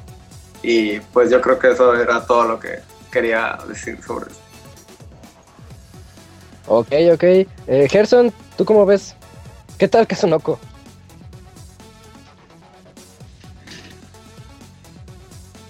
Gerson. ¿Estás por ahí? a ver, Robert, ¿tú qué dices? Eh, pues sí, eh, Katsunoko creo que pues eh, fue el único que barrió casi todos sus encuentros. y por eso fue el campeón. Y sí, tampoco Shen pudo eh, encontrar la vuelta a, a, Kazunoko. Es muy complicado cuando Katsunoko creo que es uno de los jugadores que más bonitos juega. Eh, y una vez que te agarra, no, no, no te deja respirar. Te llega por un lado, te llega por otro y, y, es muy complicado detenerlo. Entonces, pues sí, no, no hay ninguna duda que Katsunoko, pues de que jugó estupendamente bien y que nadie pudo encontrarle la vuelta. Eh, no, no, hay mucha duda de, de, de, por qué ganó, ¿no? Es que ese Jun está demasiado poderoso y con demasiado timing. Y fíjate que... Eh, ya regresó... Ah, sí. Fíjate que Katsunoko siempre ha jugado así. Y a diferencia de otros torneos que pues que lo, lo suelen eliminar, eh, creo que hoy eh, como que hoy salió en su día con una concentración enorme y sin cometer errores y eso lo llevó a la victoria. Muy bien, muy bien. Ya regresó Gerson. ¿Tú qué nos dices de esta match de Xian contra Katsunoko? Ah, pues sí, este, es que mucha gente se queja de Jun de que está muy roto y en sí, y sí está roto, pero la cuestión es de que es muy, muy complicado, y sí, necesita mucha razón. ejecución. Está Sí, rotito. sí, tienes razón, pero un poquito. Pero necesitas bastante ejecución y mantener toda esa ejecución, todo ese Sí. gameplay, futsis, todo eso en un torneo es muy complicado. Y Katsunoko se lo rifó en, en ese torneo. Y más contra Xian, que es un personaje que, que domina Gen, que a mí se me hace muy complicado. Eso de mantener dos modos a la vez, un- uno de antiaéreo y otro de, de tierra acá, de ground, Ah, sí. está muy está muy complicado. Pero no, sí, este también arrasó bastante bien este Katsunoko. Eh, Pixescroto, ¿tú esperabas esta, este dominio de Katsunoko a lo largo de todo el torneo? Yo a Kazunoko lo considero uno de los mejores jugadores del mundo. Tiene esa capacidad de, bueno, lo, lo dijimos en el programa pasado, que es como un tren. Si lo dejas arrancar, no, no lo vas a poder parar. Tiene una capacidad de presión enorme. Sabe, entiende perfectamente a Jung, entiende la variedad de opciones de ataque que tiene Jung y las mezcla. Eh, Kazunoko yo creo que tiene algo como un desorden que lleva ordenado porque no es fácil defender contra Kazunoko. Lo vemos en este torneo, todo el mundo intenta, pero tiene una forma de atacar que parece errática, pero no lo es. Tiene su un sistema extraño, pero pero sabe leer muy bien al rival. Mm, yo sí sentí que le iba a ganar a Shan porque históricamente Kazunoko tiene una, una paternidad muy marcada sobre Shan.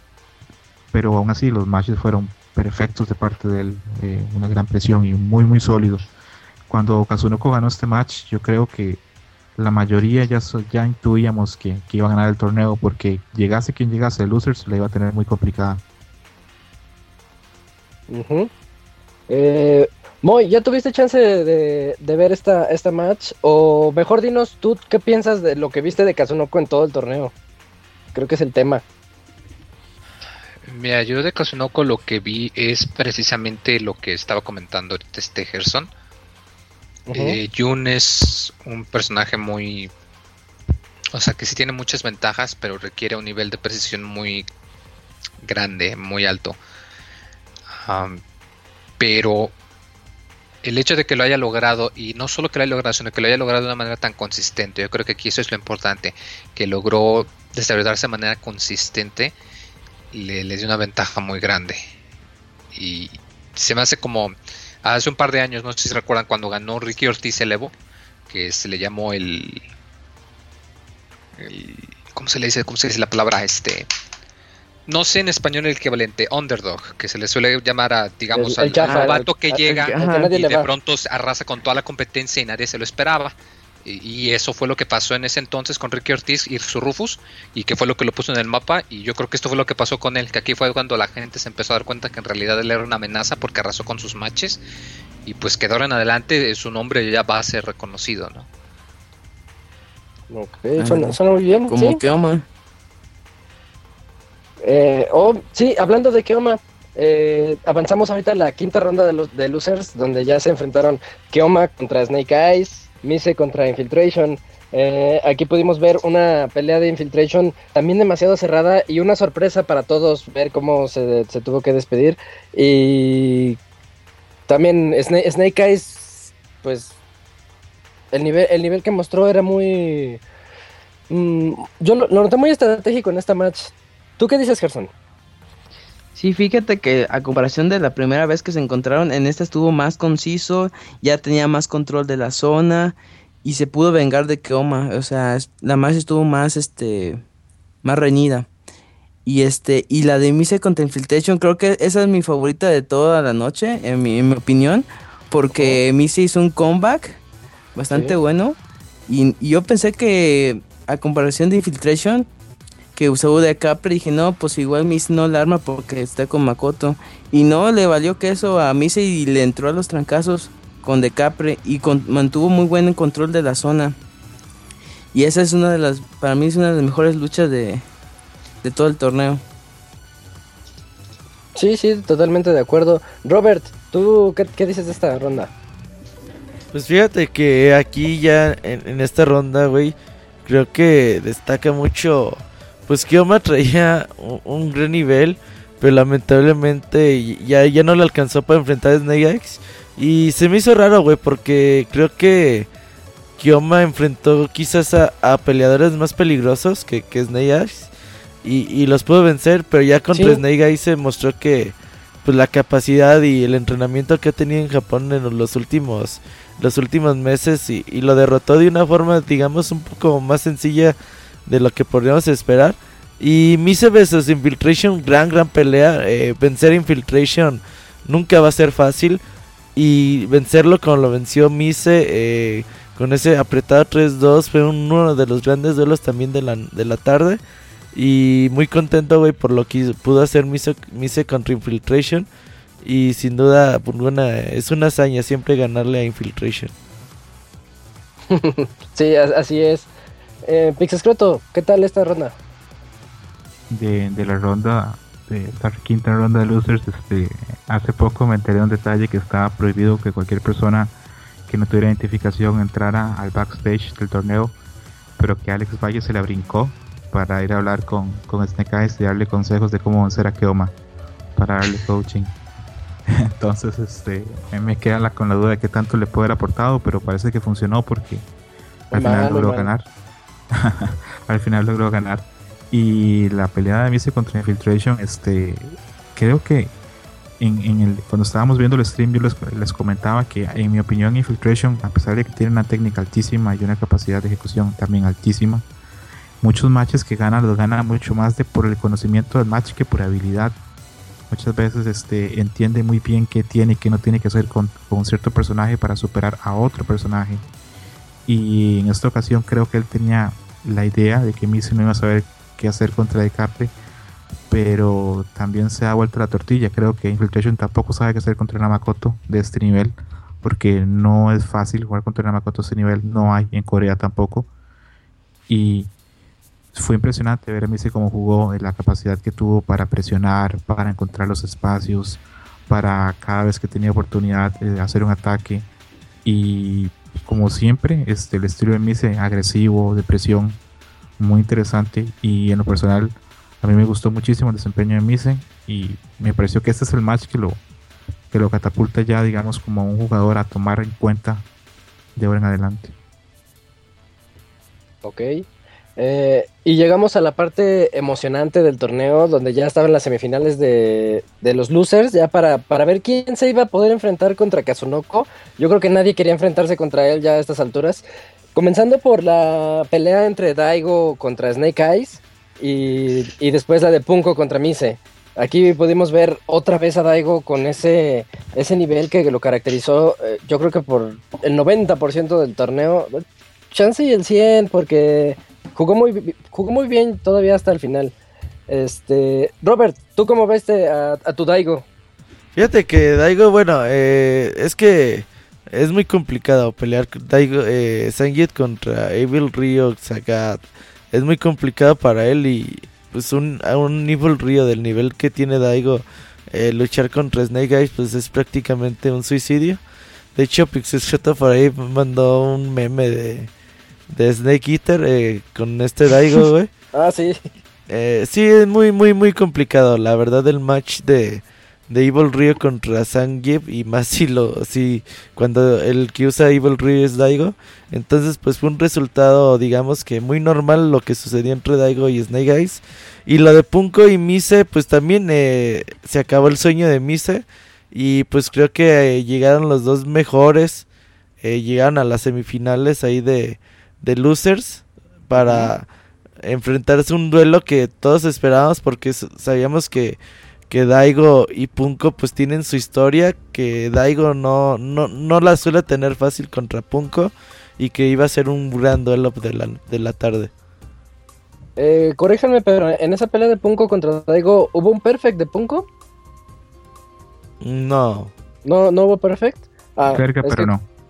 Como, como que recordaba así, entonces me, me quedé en el pasado. Eh, Gerson, ¿tú cómo viste estas semis? Pues la pelea de Daigo contra Snake Eyes se me hacía muy obvia de que Snake Eyes no iba a hacer nada, porque siempre ha batallado contra Daigo. Sí. En especial porque es un... Cuando tienes un personaje que nada más lanza Hadoukens, es muy complicado para un Zangief, ¿no crees? Sí, y más aparte con la calidad de Daigo de que sabe que si vas a hacer el Green Hand, vas a hacerle un Choryuken o algo así como que ya lo tenía muy medido. La de Punko contra Mise, fíjate que me gustó mucho pero en este round creo que dominó más Punko, ya que hasta le hizo un comeback. Y así como que iba ganando Misa, pero Punko se, se puso las pilas y le regresó todo. Eh, la de Daigo contra. Que digo, sí, Daigo contra Punko. Estuvo buena. Sí. sí, fue de como que las clásicas peleas de, digamos, como el Real Madrid contra el Barcelona, así, de, los clásicos. Y estuvo muy buena. Lástima que perdió Punko porque sí, la verdad yo también veía a Punko como el ganador. Pero sí, se lo llevó Daigo por mucho.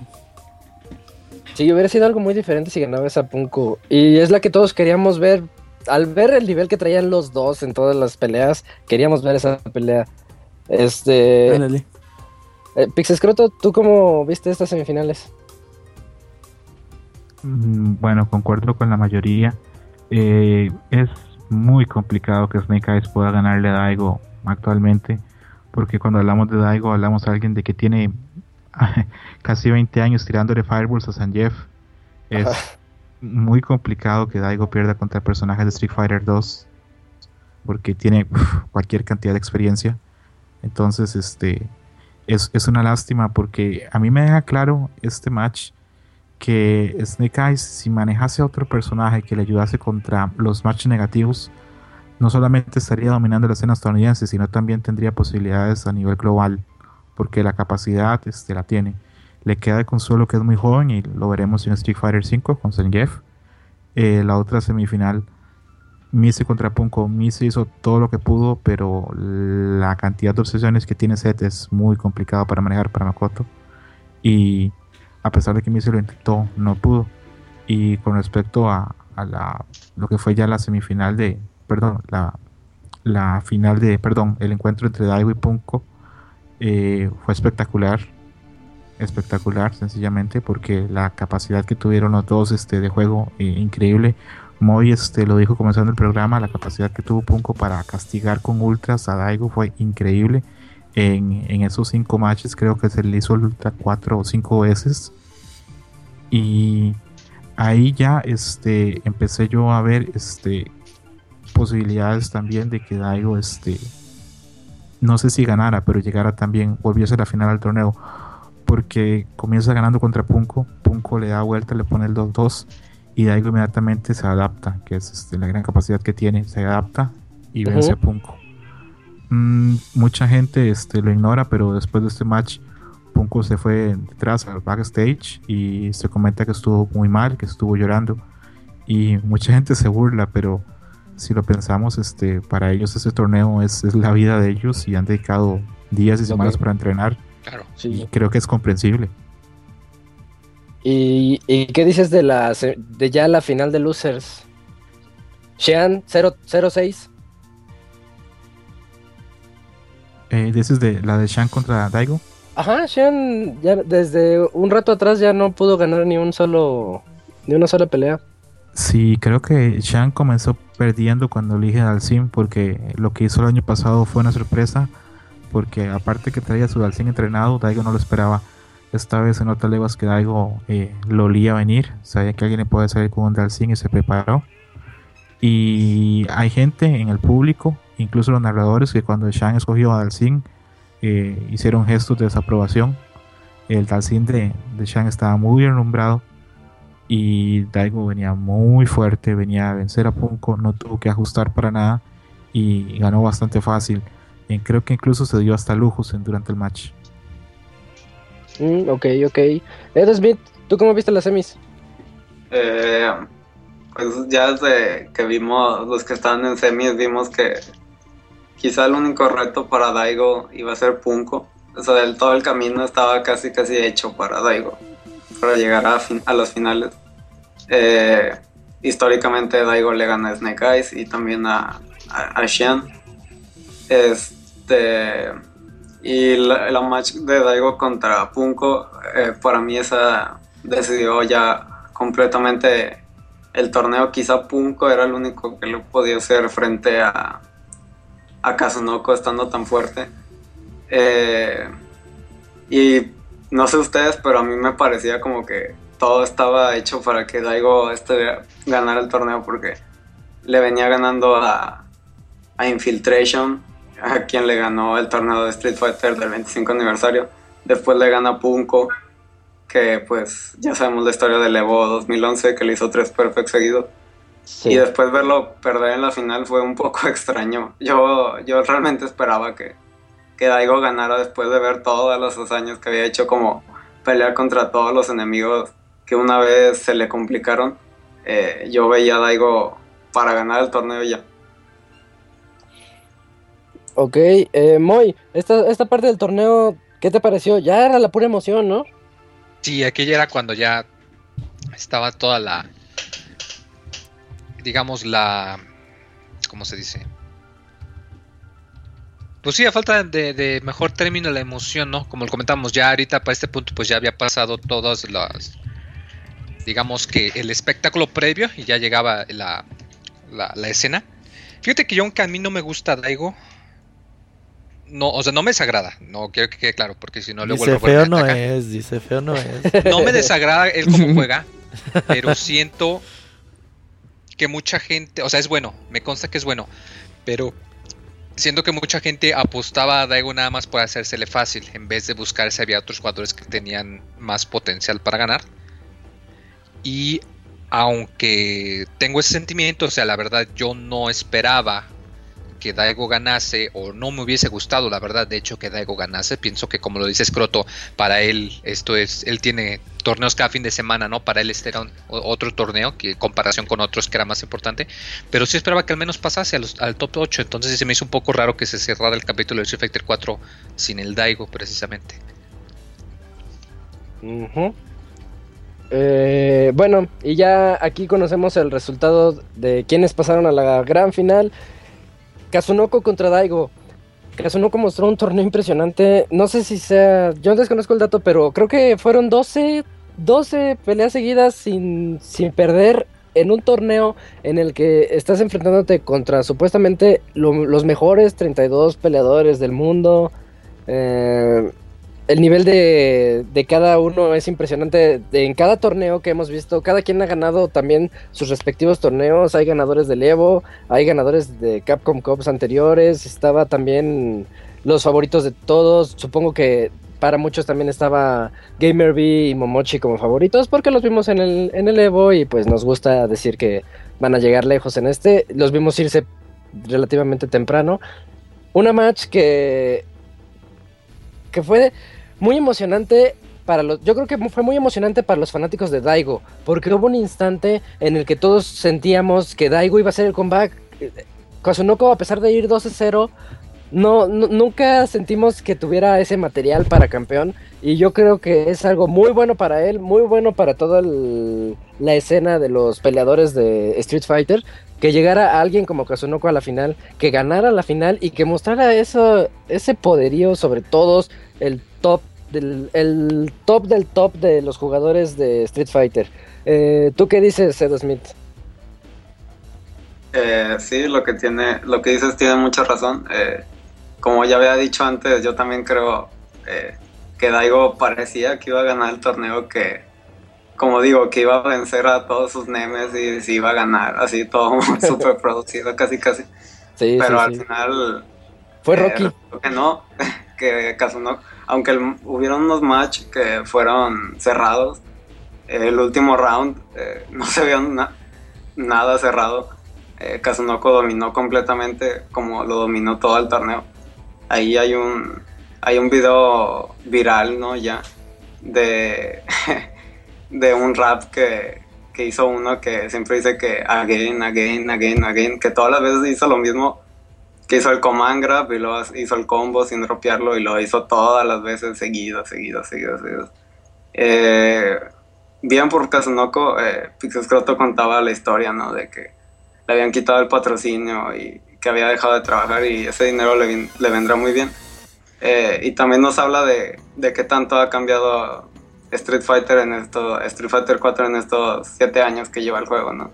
Eh, que alguien que digamos que entre comillas completamente nuevo gane el último torneo de Street Fighter 4 eh, a mí me deja un muy buen sabor de boca no sé usted Sí, sí, yo también. Yo digo eso. me- por el nivel que mostró Daigo y como lo dices, como película de Hollywood, hubiera estado padre que ganara. Pero me gustó más que ganara Kazunoko porque era, como dijo Moy hace rato, era el underdog. De, al menos de la final, o no sé si del torneo, no sé si alguien le iba a Kazunoko en realidad. Eh, Moy, ¿tú cómo, cómo viviste la final? Híjole, híjole. Estuvo cardíaca, la verdad. No pienso que fue el match más cardíaco de todos, eso sí. Yo sigo insistiendo que el match entre el Motita con Snake Eyes, que fue todos los rounds que estuvo en la, en la, en la Ría Teleciento. Pero sí, híjole, yo la verdad esperaba que en cualquier momento les hiciesen el comeback, pero... Pero no, o sea, la verdad me, me- me gustó mucho. Pienso que no fue demasiado estrafalario, como digamos. Pero aún así fue bastante, bastante emocionante, la verdad, ver cómo concluyó. Muy bien, muy bien. Eh, Gerson, ¿tú, ¿tú qué dices de esta final? ¿Te gustó que ganara Kazunoko? Sí, fíjate que sí me gustó. Fíjate que como dicen ustedes de que hubiera estado padre que Daigo, que es el, el símbolo de Street Fighter, hubiera cerrado este torneo Street Fighter 4 ganando, estuviera padre.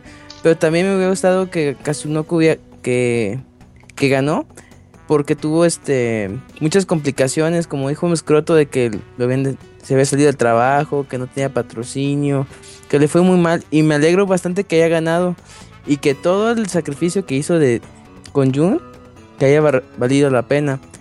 Sí, algo que dijo que este este Edo de, de la técnica de este Katsunoko de que sie- siempre hacía como que las mismas cosas, te hacía el command grab, daba la vuelta, y te hacía el combo. Así se la llevaba. Y esa fue una de sus técnicas que como que nadie le agarró la onda.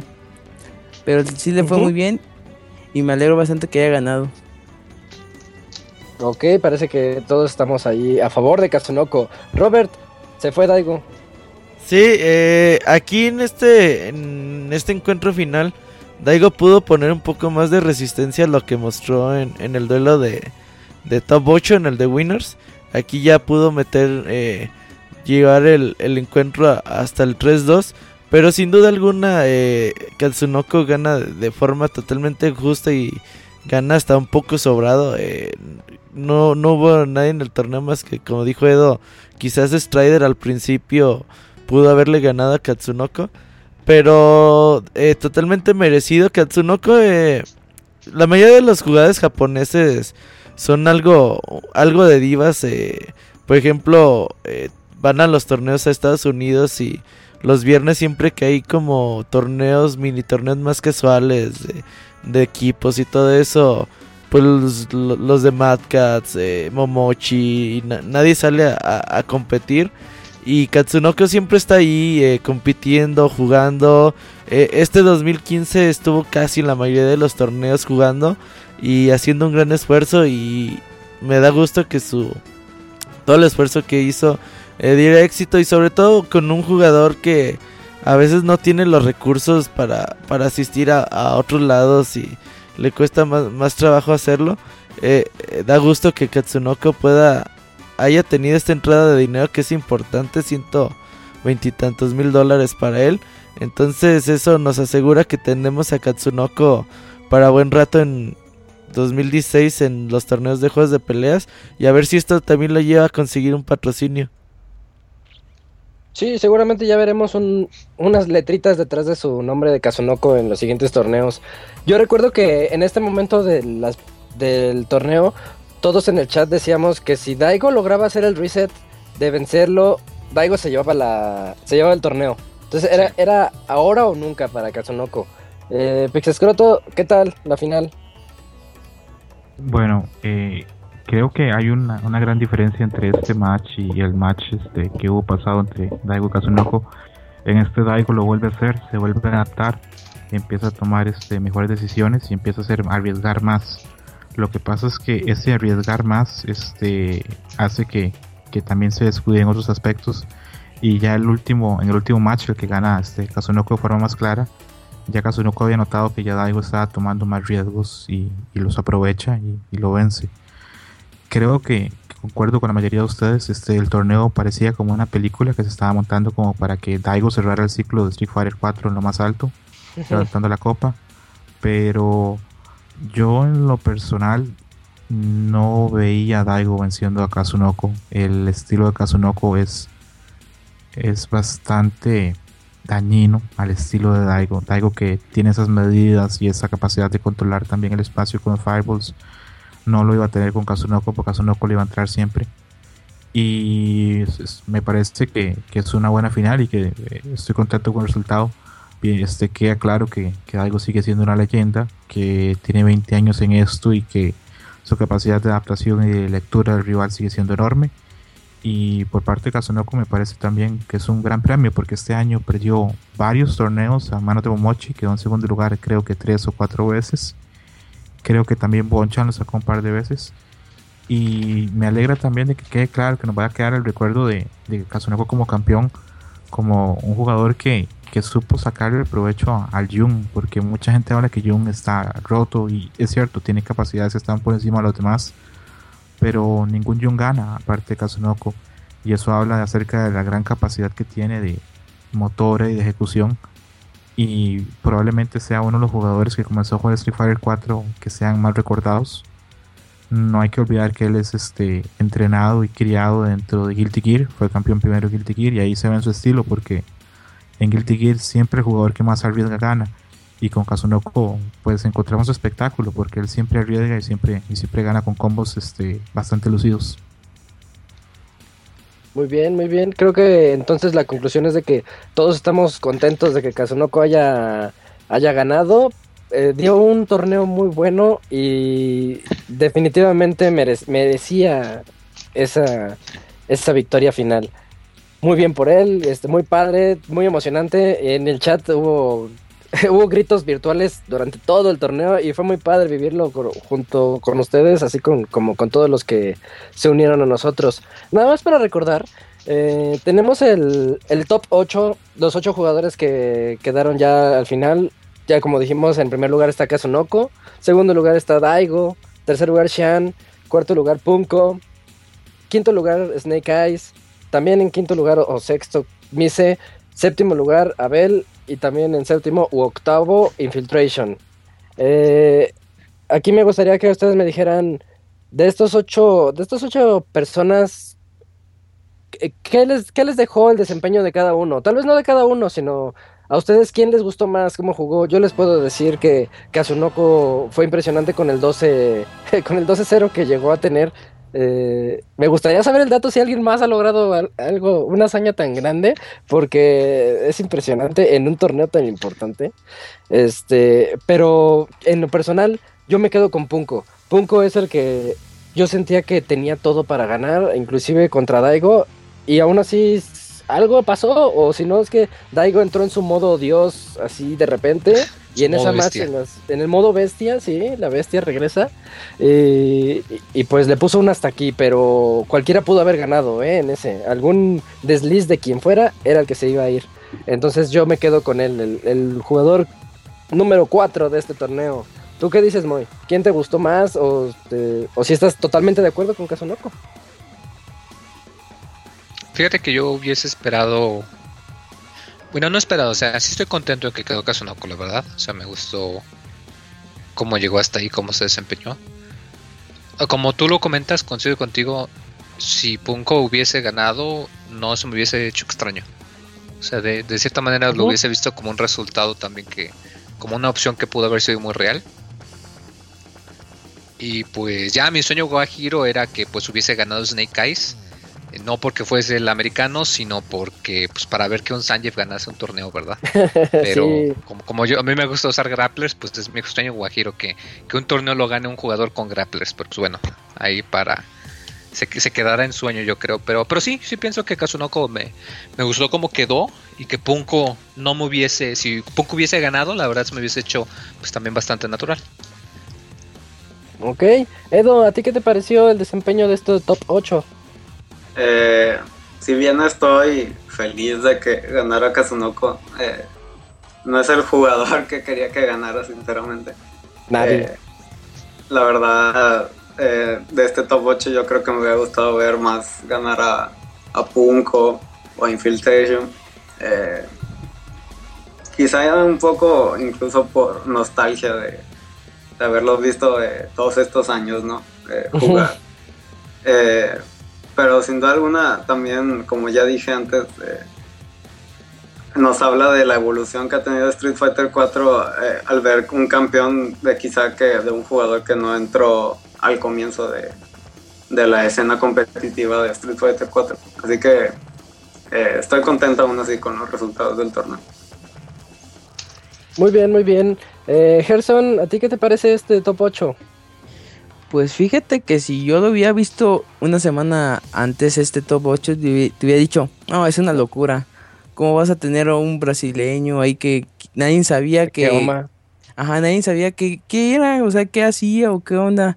Y dice, Sí. yo siempre que lo vengo siguiendo del Evo, este, tiene un buen desempeño, pero para llegar a un top 8 en una Capcom Com se me hubiera hecho impresionante, o sea, y luego a Punko en cuarto lugar. De hecho, todo este de top 8 es bastante sorprendente. Me gustó mucho el rendimiento de Mise y de Motita Junior, porque demostraron que sí querían ganar, que querían este que querían llegar muy lejos. Su técnica, su concentración, su control del juego estuvo muy bueno. Este Punko es la primera vez que lo veo cuerdo, no sé, jugó bastante bien, jugó sí. jugó un juego totalmente diferente a lo que ya nos tiene acostumbrados. Eh, lo que fue Infiltration también me gustó mucho su juego, nada más que en este como que sí, sí como que ya al final como que ya empezó a bajar un poquito, pero aún así tuvo muy buen rendimiento. Y Katsunoko ya cuando ya estaba en, en top 8 dije, no, pues es que ya tenemos un ganador aquí. Me gustó bastante todo, todo el top 8, todos estos jugadores se la rifaron bastante bien. Eh, eso que dice Gerson me da, me recordó algo que me hubiera gustado ver a, a el Akuma de, de Infiltration, como que se hace el personaje Sí, quizá sí, icónico A mí, de... a mí se me hizo extraño, la verdad, que no lo usase de, de manera tan decisiva como lo he hecho anteriormente. Sí, que hasta se eh, quita la playera y se para enfrente del proyector para que muestre el símbolo, ¿no? Ándale. Sí, eh, pero quizás es por lo que comentaba Scroto un día que que eh, todo el mundo ya había ana- analizado a, a la Kuma de Infiltration y quizá por eso ya no lo usa tanto, pero aún así para mí Infiltration es Akuma. Sí, yo también pienso así. Eh, Robert. Top 8. De, de este top 8, pues obviamente la, la, la sorpresa es Kioma. Eh, ojalá hubiera llegado un poquito más lejos. De hecho, estuvo a nada de, de, de poder llegar más, más lejos. Y sin duda alguna, Kioma fue la gran sorpresa del torneo. Pero sin duda alguna, pues destaca la, pues, la persistencia de Cian, güey. Eh, decíamos en el podcast pasado que Cian a veces no, no, no, no lo ve uno fuerte y dice escroto, pero pues siempre está ahí, ¿no? Eh. Dentro de los primeros cuatro de, del torneo y lo vuelve a hacer con su tercer lugar. Punko, ya le dijeron, súper concentrado. Eh, decíamos en el podcast pasado que si Punko estu- estuviera concentrado en el torneo, podía llegar a hacer grandes cosas y lo estuvo. y sin duda alguna ese cuarto lugar eh, bastante merecido. Me hice otro, otra gran sorpresa del torneo y qué bueno, güey, que, que tengamos todas estas sorpresas de Street Fighter o la comunidad de Street Fighter de, peleadores es bastante grande. A diferencia de otros juegos que suelen dominar casi siempre las mismas personas, eh, eh, en los torneos de Street Fighter casi siempre se renuevan. Y aunque vemos a dos, tres personas que repiten, hay muchas más que, que suelen llegar eh, de nuevas. Entonces, la victoria de Katsunoko totalmente merecida, ganó el torneo más importante de Street Fighter en la historia. Eh, sobre todo por lo que está dando en cuanto a premio económico y sin duda alguna, como dice Pixisroto, eh, aunque perdió muchos torneos durante lo largo de este año, pues ganó el que tenía que ganar y pues felicidades para él. Y Daigo, eh, Daigo pues sigue siendo una leyenda de Street Fighter, ojalá en, en Street Fighter 5 lo podamos seguir teniendo a gran nivel porque eh, este tipo de torneos siempre se enaltecen con peleadores de, la calidad que tiene Daigo, eh, una, un personaje, una persona que es tan, tan difícil de enfrentar y tan peligrosa, siempre es bueno y le hace muy bien a la comunidad. Ojalá y Daigo sigue siendo el rival a vencer en Street Fighter V y a ver qué dice para el próximo año. Ok, queda mucho que ver. Yo, yo creo que va a dar mucho de qué hablar Daigo. Pixescroto, ¿tu, ¿tu opinión de este top 8? Un muy buen top 8, en mi opinión. Muy variado, con gente de, de varias partes del mundo, gente de varios países y con una gran diversidad de personajes. No, no voy a ahondar tanto en el detalle de top 8 porque la mayoría de la gente ya, ya dio su opinión y me parecen bastante acertados pero súper, súper contento con la, victoria de Kazunoko, me parece súper justificada, me parece justa, no creo que nadie pueda decir que no fue el mejor durante el torneo. Y sí, tal vez el otro que me hubiera gustado ver, ver ganar hubiera sido a Punko, por el nivel que traía y por cómo jugó. Pero igual el desempeño que tuvo y los premios que hubieron para Top 8 me parecen muy buenos, así que ya conforme pasan los días todos tienen que haber estado conformes con su desempeño. Muy bien, muy bien. Eh, y con esto llegamos al momento triste del podcast, el momento en el que tenemos que reflexionar todo lo que nos ha dejado Street Fighter 4, ese juego que hizo renacer a toda la escena de los juegos de peleas y pudimos volver a ver a King of Fighters, Mortal Kombat, Killer Instinct, todo eso gracias a Street Fighter 4 en el año de 2008. Eh, ¿Qué nos deja a nosotros? este fue el último torneo mayor de Street Fighter 4, ya los que siguen va a ser el, evento principal, el 5. Eh, yo quisiera saber las opiniones de cada uno de ustedes para que... Eh, ¿qué, es lo que les ha dejado? Primero comenzamos, ¿qué, te parece Edo, si nos dices? Eh, sí, me parece bien. Eh, Street Fighter 4, como dijiste, volvió a dar un... Volvió a renacer la industria de los juegos de pelea. Hace tiempo no veíamos juegos de pelea. Cuando regresó Street Fighter 4 vimos que SNK se animó a sacar su King of Fighters, pues vamos a ver ya Guilty Gear, eh, y sobre todo yo creo que el legado que deja Street Fighter 4, más allá de renacer, eh, que las compañías volvieran a hacer juegos de pelea, es eh, hacer la comunidad de juegos de pelea más grande y más, quizá un poco más abierta hacia todo público. Y yo creo que eso es con lo que me quedo de Street Fighter 4, toda la comunidad que, logró en estos siete años y el gran trabajo que hizo Capcom para mantenerla ahí. Porque últimamente vemos que sale un juego, todo el mundo está emocionado eh, una semana, ¿no? Y ya, no sé, ya era, pasa un mes y ya no, ya no hay nadie jugando y ya no tiene nadie con quien jugar ese juego ni nada. Pero Street Fighter Capcom supo mantener siete años un mismo juego y ojalá y Street Fighter 5 nos dé una escena tan grande como esta. Esperemos que sí. Eh, Gerson, ¿qué te dejó Street Fighter 4? Pues muchas cosas. Fíjate que si no fuera por Street Fighter 4 creo que no estuviera jugando juegos de pelea. Este, porque, ah, pues sí, como siempre comento que en el Evo, este, desde que lo vi me quedé impresionado con la comunidad, con lo vistoso que son los personajes, con todo. Yo casi siempre era de los que compraban un juego de peleas como Mortal Kombat 9 o así. Jugaba el arcade y lo tiraba, así como que, ah, bueno, ya terminó el juego. Y no, y, Street Fighter me enseñó de que, o sea, hay más cosas, hay, puedes aprender combos, puedes aprender este puedes tener este una comunidad, puedes hacer muchas cosas. Una de las cosas que Street Fighter 4 que me encantó y fue el gran boom fue que trajo el juego en línea. Ya podíamos jugar con gente que no estuviera en tu mismo sillón, estuviera en otra parte del mundo.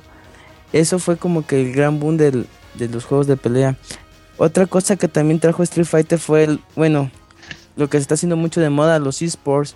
Ahorita puedes ver en Twitch un stream de, de Alex Valle, de Snake Eyes, haciendo combos o platicando con la gente. Está haciendo mucha comunidad y eso es lo que me gusta mucho de Street Fighter. Eh, otra cosa que también me gusta mucho es la que desde el 3 mucha gente como que lo empezó a dejar por, lo por la dificultad que tenía, necesitaba mucha ejecución.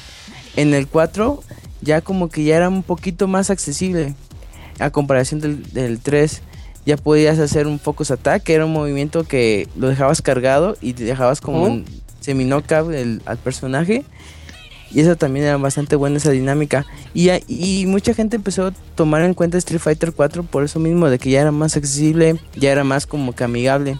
Espero mucho que, que este 5 nos traiga mucho mejores, nos traiga más mejoras y sea mucho más accesible para la gente nueva, que lo necesita mucho. Pero sin caer en lo básico, ¿no? Que, que siga siendo tan retador. Sí, sí, sí. Totalmente de acuerdo con eso. Eh, Robert, ¿qué te dejó Street? Pues Street Fighter 4 para mí también significó el regreso a los juegos de peleas. Después de haber jugado durante los 90 y principios de los 2000 muchos juegos, sobre todo de SNK, porque los de Capcom ya había ya comentado que eran muy caros en arcades. Eh, cuando salió Street Fighter 4, aquel 2009 en consolas, y lo compré. Es más, lo renté, güey, porque no estaba muy seguro de, de, poder regresar otra vez. Eh, lo renté y esas primeras horas con Street Fighter, el regreso, el jugar online, en, recordar todo lo que era un juego de peleas, güey, eh, me hizo irlo a comprar el siguiente día. Y pues afortunadamente Street Fighter 4, güey, es... Es más, hasta gracias a Street Fighter 4 existe este podcast si no tampoco existiría. Entonces, pues eh, muy agradecidos, güey, con lo que hizo este juego. Catcon es una de las, mis compañías favoritas. Mucha gente no, como que no quiere la compañía. Yo le tengo un gran respeto a Catcon y a lo que ha hecho a lo largo de la historia. Y sin duda ninguna que Street Fighter siempre se encuentra en el salón de la fama de los videojuegos por todo lo que ha creado. Mm, muy bien, muy bien. Eh, Moy, tú también eres muy fanático de, todos los juegos de peleas, pero en particular Street Fighter 4, ¿tú qué crees que es lo que dejó a la escena de los juegos de peleas? Pues mira, ya que puedo decir ya, todos me ganaron lo que iba a decir, voy a sonar descorreado. No importa. Pero, pues mira, cuando salió, tomemos en cuenta que fue bastante inesperado, es decir, cuando salió Third Strike? Salió por... 99, 99, 99. O sea, salió en el 99, o sea, todavía salió por Arcades, para que se den una idea. Y me acuerdo mucho que sale el, el tráiler de Street Fighter 4 y pues la verdad todo el mundo hypeado porque no nos lo esperábamos. Teníamos mucho tiempo que no teníamos un buen juego de peleas y pues se puede decir que el, antes y el después, ¿no? La, la, analogía de cómo Street Fighter 2 creó el género de peleas, de cierta manera Street Fighter 4 lo revitalizó, que buena falta le hacía. Y gracias a ese juego pues ahorita ya tenemos un montón de eventos. De cierta manera otras franquicias se beneficiaron de ello porque pues no, no habría el interés para la comunidad de los juegos de pelea. Y pues es una lástima que se cierre este capítulo como lo dije al principio del podcast que de cierta manera esta es la despedida oficial de Street Fighter 4 ya el próximo año vamos a tener ya el 5 no quiere decir que no va a haber más torneos todavía se va a jugar digo hay gente que todavía juega el 3. Marvel contra Capcom o el 2. O el Street Fighter 2. O sea, no se va a ir permanentemente. Pero de cierta manera, pues es hora de, darle espacio a algo nuevo. Y pues, que muy satisfecho, la verdad. Me agradó bastante el torneo. Y me agrada bastante el juego. Y esperemos que el 5 nos pueda entretener lo suficiente y más. Sí, esperemos que sí. Eh, Pixescroto, ¿a ti qué te dejó? Tú que eres el fanático más grande de Street Fighter 4 y de todas estas personas que hemos estado hablando todo el día, toda esta noche. ¿Qué te deja Street Fighter 4? Bueno, concuerdo con lo que ha dicho la mayoría. Eh, Street Fighter 4 reconstruyó una escena que había quedado muy rota después de la pérdida de las arcades y la reconstruye. Ahora Street Fighter 5 va a recoger los frutos que, que sembró Street Fighter 4 por tantos años. Un juego que, aparte de todo lo que ustedes ya han mencionado, creo que el aporte principal que da es que hizo crecer la escena y no solo la hizo crecer, la hizo sostenerse a muchos niveles. Ahora podemos ver que los torneos son más grandes, hay más producción y hay más dinero en ellos. Y lo que dijo eh, Matt tiene toda la razón. Puso el, granito de arena con el juego online. Tal vez el juego online de Street Fighter 4 no sea el mejor, pero ya lo puso como un elemento, como un feature que es este ahora súper necesario para cualquier juego de peleas. Y me parece que es cuando volvamos a ver en el tiempo eh, hacia atrás, nos vamos a dar cuenta que si bien Street Fighter 4 careció de muchas cosas que tuvieron el 3 y el 2, fue el juego que creó más comunidad y la expandió más a nivel global. Porque ahora tenemos gente de todos los países del mundo yendo al Evo. Tenemos gente de muchísimas partes del mundo subiendo videos, tutoriales. Tenemos foros, tenemos programas, eh, artículos, merchandising. Tenemos muchísimas cosas de Street Fighter. Entonces es un juego al que tenemos que estar muy agradecidos. Muy bien, muy bien. Eh, yo les puedo decir que con lo que me quedo de Street Fighter 4, a nivel personal, uno de mis juegos favoritos de toda la vida, eh, es, es, un juego que a mí me enseñó lo que es ser balanceado en un, en un título de peleas, en un título competitivo. Y ahorita podemos hablar de grandes nombres, como los hemos dicho ahorita, Infiltration, Daigo, Wong, Wonga o quienes se le venga a la mente. Eh, pero pero podemos ver, también como lo mencionaron, que en cada torneo ganaba alguien diferente. Entonces es un juego que invita a que la gente, eh, te das cuenta, es, este tipo de resultados hace que la gente se, se sienta un poquito más atraída ante el título y decir, pues si cualquiera puede, de los importantes, pero cualquiera puede ganar de ellos, pues ¿por qué yo no? Y vi a muchos entrándole a este evento. Me quedo mucho con, con las veces que tuve la oportunidad de ponerlo en la tele de mi sala, este, y viéndolo con mi papá y mi hermano, y mi hermano quedaba, o sea, se veía la emoción de ellos que no le entran a esto, pero puedes ver la emoción de gente que no le entra a esto por, igual que un deporte, por eso se llaman eSports, porque generan esa, eh, te embullen esa emoción que, que todos los deportes logran gritar al momento de que no, perdió tu favorito y aunque ni los conozcas, tan fácil es ver nada más dos barras de vida y saber que la que llegue a cero pierde. Entonces, este, tú ves el desempeño, ves los combos, no, le entiendes cómo lo hacen, pero, pero te quedas impresionado y yo me quedo con eso de, Street Fighter 4. Y a nivel más personal, como lo dice ahorita Zambranovich que está aquí acompañándonos en el chat, este, Street Fighter 4 nos ha unido a muchos, nos gracias a él yo entré a Pixelania, por ejemplo. Gracias a él conocimos a, nos conocimos más eh, con Robert, con Fernando, con saludos a Master Kira, este, ah, también a Gerson, a Smith, todos nosotros este podcast, como dijo Robert, eh, un juego muy importante no solamente en el ámbito de peleas, sino en el ámbito general de todos los videojuegos, por lo que está logrando hacer o lo que logró hacer en el mundo de los eSports. Y pasando ya a, lo siguiente, en la parte final del, de este podcast, nos gustaría hablar un poquito, tal vez a manera de debate, qué es lo que nos espera, qué viene de Street Fighter V, qué es lo que esperamos de, este juego y cómo va a ser la escena a partir de ahora. Eh, ahora comienzo al revés, Pixescroto, ¿tú qué nos dices de, de Street Fighter V? ¿Tú qué esperas de él? ¿Tú que has tenido la oportunidad de jugar la beta? Yo espero que llegue una nueva camada de jugadores porque el juego es muy accesible, no es nada difícil de jugar, cualquier persona con un pad puede empezar a jugarlo y, en un par de horas puede ya empezar a hacer combos y empezar a hacer diferentes cosas. Y espero que sea el juego que dé el siguiente paso a consolidar todavía más la escena de Street Fighter. Eh, hace poco vi un directivo de Capcom diciendo que ellos querían que Street Fighter fuera, digamos, a los juegos de, este, de esports como Dota o como League of Legends. Querían ser, digamos, como la UFC comparado a la, a la NFL. Querían crecer, pero a un nivel sostenible, a un nivel real. Y yo espero que pase.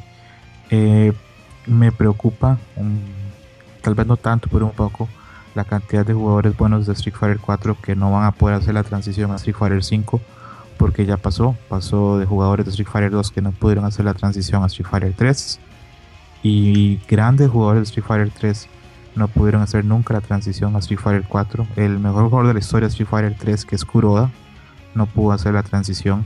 Tampoco pudo hacerla exitosamente tal vez Eita o MOB. Sí jugaron y estuvieron cerca, pero no fueron jugadores de éxito o ni siquiera ni siquiera tener la mitad del éxito que tuvieron en Street Fighter 3. Eh, tendremos que esperar a ver qué pasa con eso. Y creo que en lo personal este, el juego pinta bien. Eh, con lo último que voy a cerrar de, Street Fighter 5 es que en lo personal me, me decepcionó bastante la presentación de Fan, el último personaje. Creo que a nivel de diseño está muy feo. En el gameplay no, no digo nada, hay que probarlo, hay que ver cómo funciona. Pero incluso la voz en inglés me parece muy molesta. El Ultra me parece por mucho uno de los peores diseñados en toda la historia de Street Fighter. Y, y yo me quejaba del de set. Sí, este, y me sorprende muchísimo porque eh, Capcom tiene un, estudio y tiene gente que, con una gran capacidad para crear personajes y diseños. No tengo muy claro qué estaban buscando con este nuevo personaje. Repito, eh, a la hora de gameplay ya habrá que verlo, ya habrá que ver incluso cómo crece entre los fans, este, cómo, cómo se evoluciona. Pero a primera vista sí me parece un diseño algo pobre, Mm, sí, yo, yo estoy de acuerdo con eso. También no, esperaba que la presentación de Funk fuera tan apagada. Eh, a nadie, bueno, tal vez a alguien sí, pero yo conozco muchas personas a las que no les gustó para nada. Eh, también me parece un personaje que no embona con cómo son todos el diseño, el arte de cada personaje. Funk no embona ahí como, como que él se vaya a, Guilty Gear o no sé. no me lo este, mandes para allá. Sí, que, que hay otros juegos peores. el diseño del personaje sí queda, me cae. ¿Tú, sí crees que queda? no, no lo, no lo vería tan fuera de lugar como aquí. O sea, yo ah, no pienso que el diseño de Fang es malo, pero pienso que en Street Fighter 5 contrasta demasiado. No se vería mejor en algún otro juego. Pero en el podcast anterior tú lo andabas defendiendo, ¿no? Que, que sí te late como, como pelea o lo que se vio. Sí, por eso, o sea, pero el concepto del personaje, o sea, no me desagrada, pero comparado al diseño de los otros personajes y al mundo de Street Fighter V, como que no más no. Ok, ok.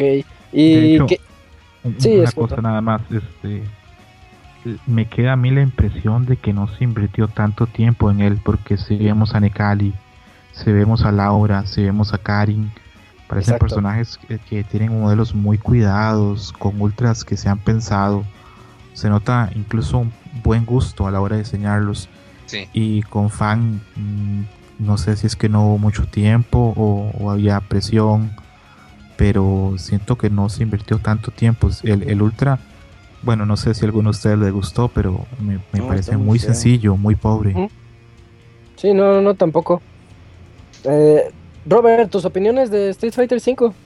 Yo Street Fighter V lo, lo, espero demasiado. Eh, me, yo es un juego que planeo eh, darle por mucho, muchos años. Eh, ya sabemos que los Street Fighters son para largo y más sobre todo este juego que pues está planeado para durar mucho tiempo y según Catcon eh, pues tiene la promesa de, de no lanzar nuevas versiones como Ultra, Super y todo eso. Entonces creo que ahí, ahí voy a estar durante mucho, mucho tiempo. Y por el tema de fan, digo, a mí no me desagrada mucho. El Ultra sí está medio raro, medio simple. Pero el personaje en sí no, no me desagrada demasiado. Eh, no será porque yo siempre uso Río y no me importan los demás. yo también pensaba eso, sí.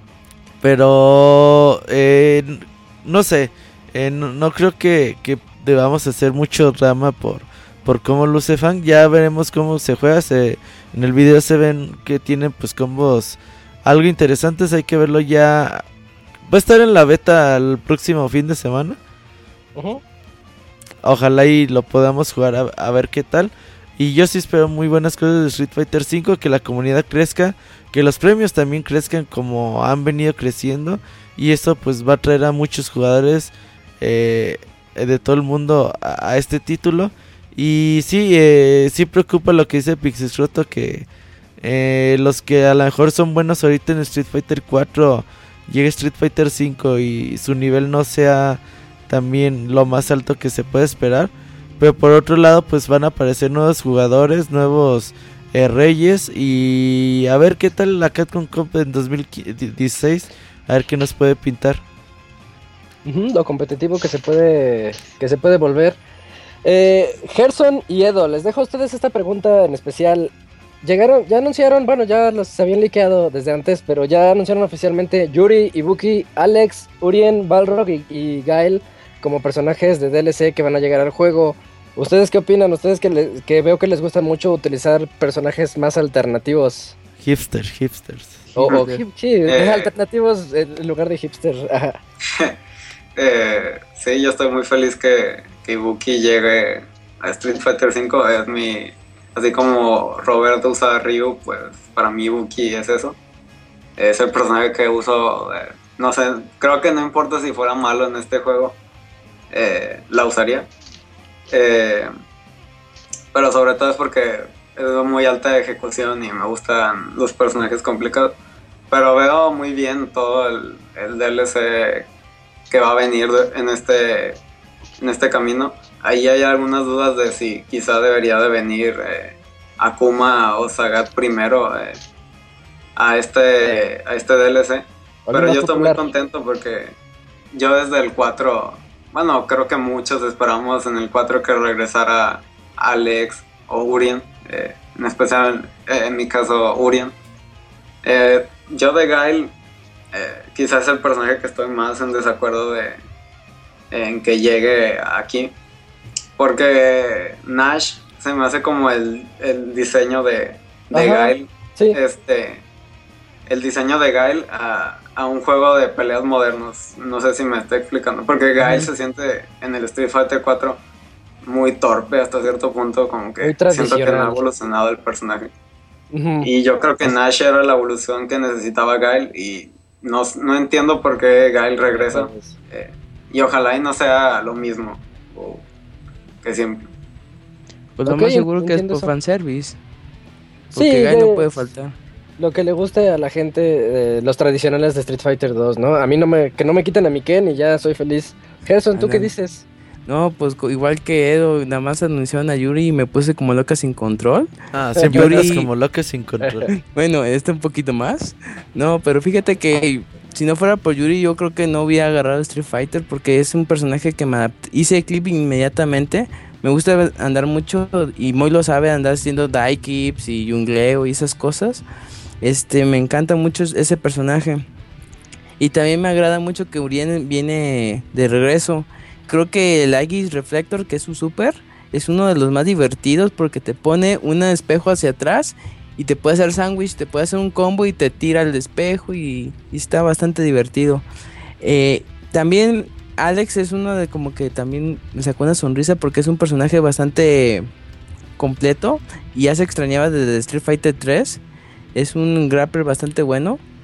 Y Balrog no sé por qué, pero fíjate que lo he estado usando recientemente. Es un personaje de carga, a lo cual se siente muy diferente que a cualquier otro. Es puro puño, no tiene patadas, no tiene nada, es te mantiene en presión y así. Fíjate que el personaje que me hubiera gustado que hubieran metido en Street Fighter 5 hubiera sido a Makoto, pero se me hace muy complicado. Tú y tu amor por Makoto. Sí, yo lo sé. Y, tu crush en Makoto. Mi waifu Makoto. No, pero es que fíjate que como, como hace mucho daño, meterlo en este juego que en Street Fighter 5 es como que su detalle de que todos los personajes hacen un daño considerable. Imagínate hacer stone o un combo con ella, te mataría de un de un agarre, yo creo. Tendría que tener un ajuste muy diferente a lo que ya estamos acostumbrados, ¿no? Yo lo sé, yo lo sé. Pero es que ese es el problema, que ese es el chiste de Makoto, que te haga stone o que te haga un daño considerable. Claro. Este a, mí me parecen interesantes este, los personajes que se escogieron para DLC. Me parece que Yuri tiene una legión de seguidores muy grande. Eh, entre ellos también está el chavita japonés. Que ha declarado varias veces que es un personaje que le prende a muchos niveles. eh, ok. Eh, Ibuki que es un personaje que da para un juego que no es el Street Fighter tradicional, da para entrar y salir con velocidad, tiene los kunais. Alex y Yorick me parece perfecto que, regresen. Balrog me parece un personaje que van a poder este, modificarlo y hacerlo un personaje más moderno. Y el personaje que me deja la espina más clavada y me gustaría ver más cómo lo van a hacer es Guile. Porque Guile es el personaje que menos ha cambiado en la historia de Street Fighter. Eh, han pasado 23 años y su modelo sigue siendo siempre el mismo cuando se le consulta a los diseñadores y a los programadores dicen que el problema de cambiar el modelo de Guile es que si le quitas se vuelve un personaje muy débil y si le agregas otras herramientas se vuelve un personaje muy fuerte ya. Entonces quiero ver qué hacen con Guile en Street Fighter 5. Me desilusionaría muchísimo si lo dejan igual. Sí. espero que lo cambien. Eh, espero que pongan que siga siendo un personaje de cargas, eso sí, pero que, que, le, que le cambien las herramientas para que sea más competitivo. Y supongo que a futuro, no, no mucho tiempo, probablemente en 2017 veamos a Akuma, Sakura, Sakati, a otros personajes. Muy bien, sí, es lo que prometieron que le van a dar esa continuidad, entonces seguramente veremos más personajes y, y sí, van a llegar los populares, este, estoy seguro de eso. Eh, bueno, continuamos ahorita ya a la última sección de este podcast. Eh, saludos. Eh, antes de eso, yo nada más quería eh, poner algo en la mesa aquí, que nos ha hablado de Street Fighter V. Ustedes como ven, digo, a lo mejor para alguna gente no es tan importante, pero para mí es algo que me gusta mucho de los juegos de pelea. Eh, son dos cosas, su cómo ven la música del juego y cómo ven los stage. Eh, hay, algunos que los veo muy buenos y otros los veo muy simples. no sé ustedes qué opinan de, de esos dos cosas del juego. Fíjate, que... Ah, ah, dale, dale. A ver, ok. Este, yo, yo he sentido que el 5 no ha evolucionado mucho en cuestión de, de lo visual. Ver los stages del 5 y si se los hubieras puesto al 4, pues no, no hubiera visto gran cambio. Me gustó esa inclusión de que, no sé si llamarlos como fatalities, cuando termina el, con un golpe contundente y mandas a Chun-Li allá, a lo lejos y le cae un plato de sopa o cositas así. Eso, eso está, está, curioso que se integren más los stage, más incluso que en ocasiones anteriores cuando rompías los botes de atrás y eso. Y la música también, te puedo decir lo mismo, como que sigue siendo tan buena como siempre, pero eh, no, sé, como que sí siento que le falta algo. ¿Qué ibas a decir, Gerson? Ah, ah, ok, yo iba a decir lo mismo de que él es lo padre de Street Fighter 5 que ya ahora tienes como que la interactividad con los escenarios. A mí se me gustaron bastante los escenarios, el primero, no, el último que sacaron de Baiso, que salen las estatuas atrás. Sí, está Ese está bien canijo ese. Yo creo que la mayoría se fijaba más en el escenario que en Funk. Ándale, de, hecho, nomás lo que lo choca es de que está una estatua de Fang ahí, grandote, así como que, oh, Dios mío, ¿por qué? que le quiten, que pongan a Ken. no menos, peor el caso, mejor pongan dos Fangs. No, fíjate que la música creo que me gustó más que la del 4 porque en este tiene más arreglos de guitarra, se escucha como que con más este vigor, acá está más padre. Me gustó mucho más el soundtrack del 5 que el 4, de lo que he escuchado. Muy bien. Este, ¿alguien más que, que opine sobre los stage? Yo creo que están bien, hay algunos que son muy buenos, otros yo creo que estoy como muy de acuerdo con Edo en que algunos stages parecen que, llevaron más trabajo que otros, pero creo que en general están bien. En la música, no, la verdad, no, no sé todavía qué opinar. Tiene un par de canciones muy buenas. La, la canción de eh, cuando escoges personajes es muy buena.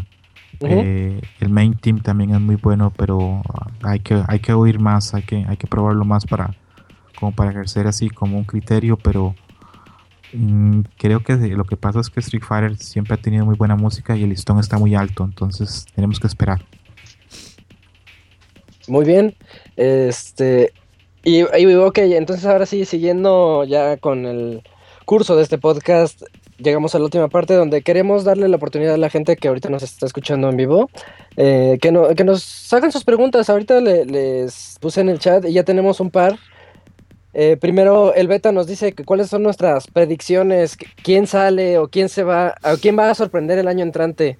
Em, esto, esto yo lo, lo, lo, veo como algo complicado. Ver quién va, quién va a ser el bueno en Street Fighter V, considerando que en el 4 no hay alguien que digas, ah, él es el bueno.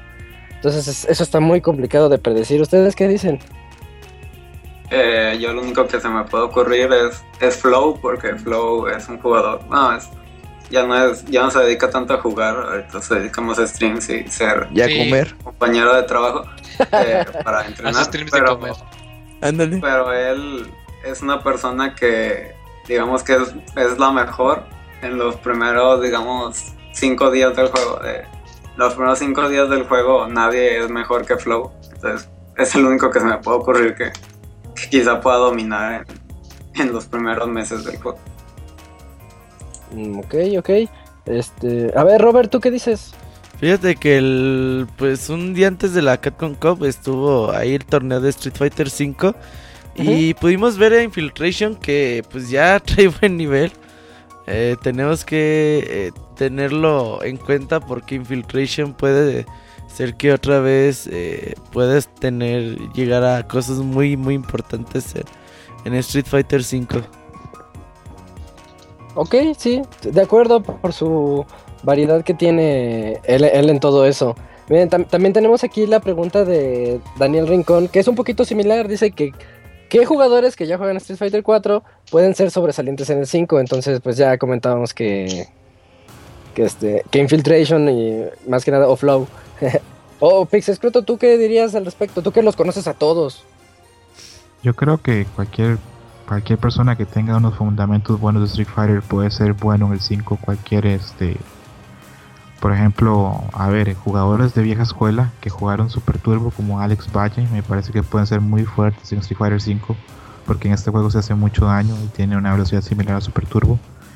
Eh, y creo que sí, que los jugadores que tengan fundamentos este, fuertes pueden ser muy buenos.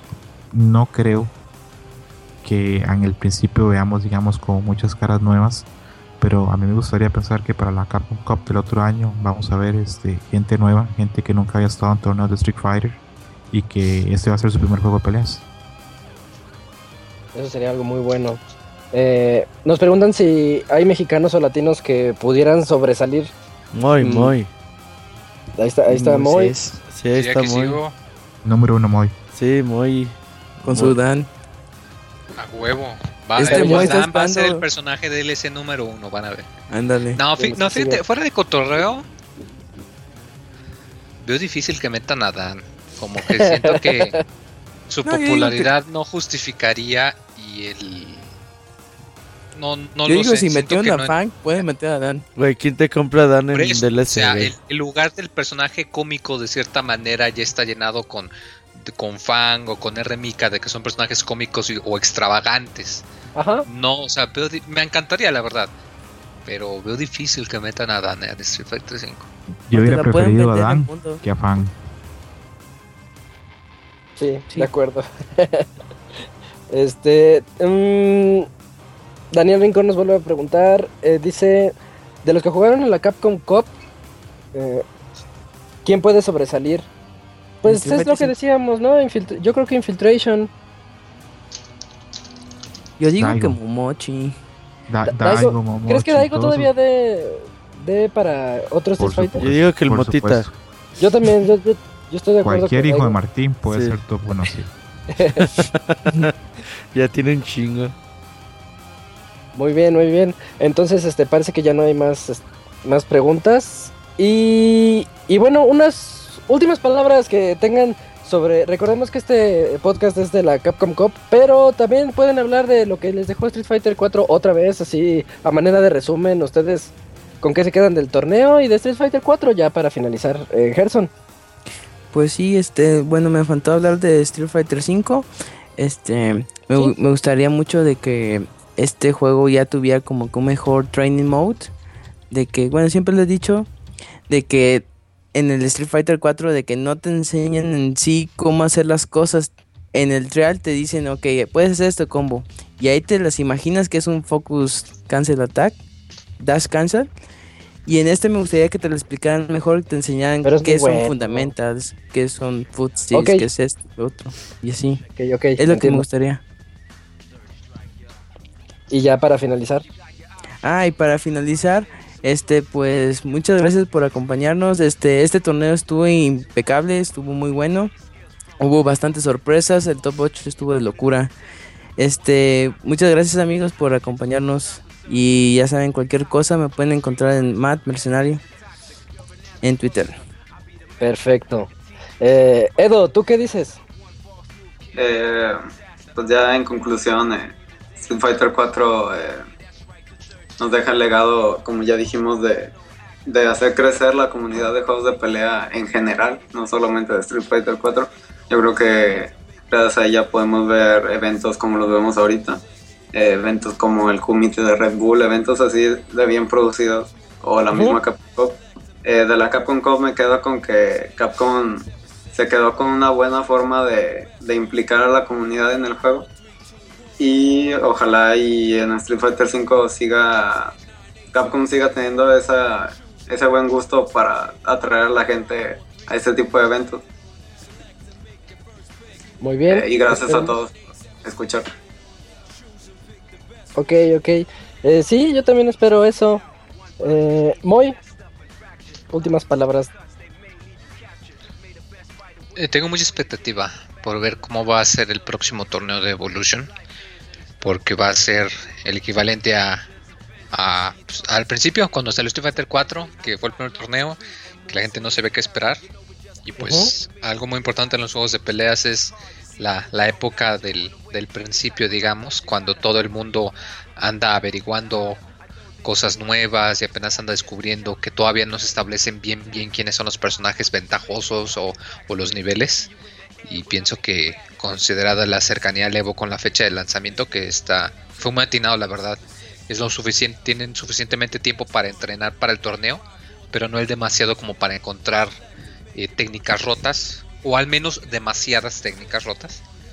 Y estoy muy emocionado la verdad. Quiero quiero verlo todo desde el principio a fin para ver qué con qué cosas nos sorprendemos. Pienso que va a tener muchas sorpresas el próximo torneo. Bien, bien dicho, bien dicho. Eh, Robert, Pues eh, agradecer eh, a todos los que estuvieron aquí con nosotros. Eh, nuevamente, pues a Mad, a, a Edo, a Pixescroto por acompañarnos en estos podcasts. Y yo sí tengo muchas ganas de Street Fighter 5.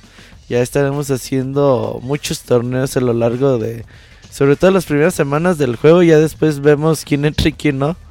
Y ya por ahí vemos, vamos haciendo la comunidad. Recuerden seguir a Club de la Pelea guion bajo para pues ahí como que el chiste vamos a también tratar de pues tener a más gente con quien jugar y pues ojalá y que Street Fighter 5 sea el juego que todo el mundo espera y que pues tengamos muchos años de juegos de peleas con él. muy bien, muy bien. Pixescroto. Bueno, ya la mayoría mencionó eh, los puntos que quería yo tocar. Simplemente agradecer mucho a la gente que nos escucha en vivo o en el programa editado. Y voy a hacer un pequeño paréntesis para eh, recomendar a la gente que le guste los juegos de peleas que aproveche el Humble, el Humble Bundle de SNK, que es un regalo. Tiene muchísimos juegos muy buenos y por 10 dólares se pueden llevar juegos muy buenos. Algunos juegos que corren en Mac, en PC. Hay algunos juegos ahí que correrían hasta en un microondas. eh, perfectos. Y también para que aprovechen que en Steam está Guilty Gear en estos días en promoción y con todos los DLC de regalo. sí A 270 pesos en mexicanos para que Sí, Es un regalo. sí, perfecto. Entonces, este, agradecer a, a todos. Creo que la próxima vez que hablemos de juegos de peleas ya estaremos hablando propiamente de Street Fighter 5. Y gracias a Robert por invitarme y nos vemos pronto. Muy bien, muy bien, Pixescroto. Este, yo por último me gustaría decir que lo que me dejó Street Fighter 4 fue demasiado, un fanatismo muy grande por el título, eh, al punto de que se, se volvió como una obsesión para mí. Espero que el 5 logre volver a capturarme de esa manera. Estoy casi seguro que lo va a hacer y, y es emocionante esa transición, por más triste que nos parezca que ya no va a ser llores, este, es bonito ver eso, ver la evolución de los juegos como la, la llevamos viendo a lo largo de estos últimos 30 años.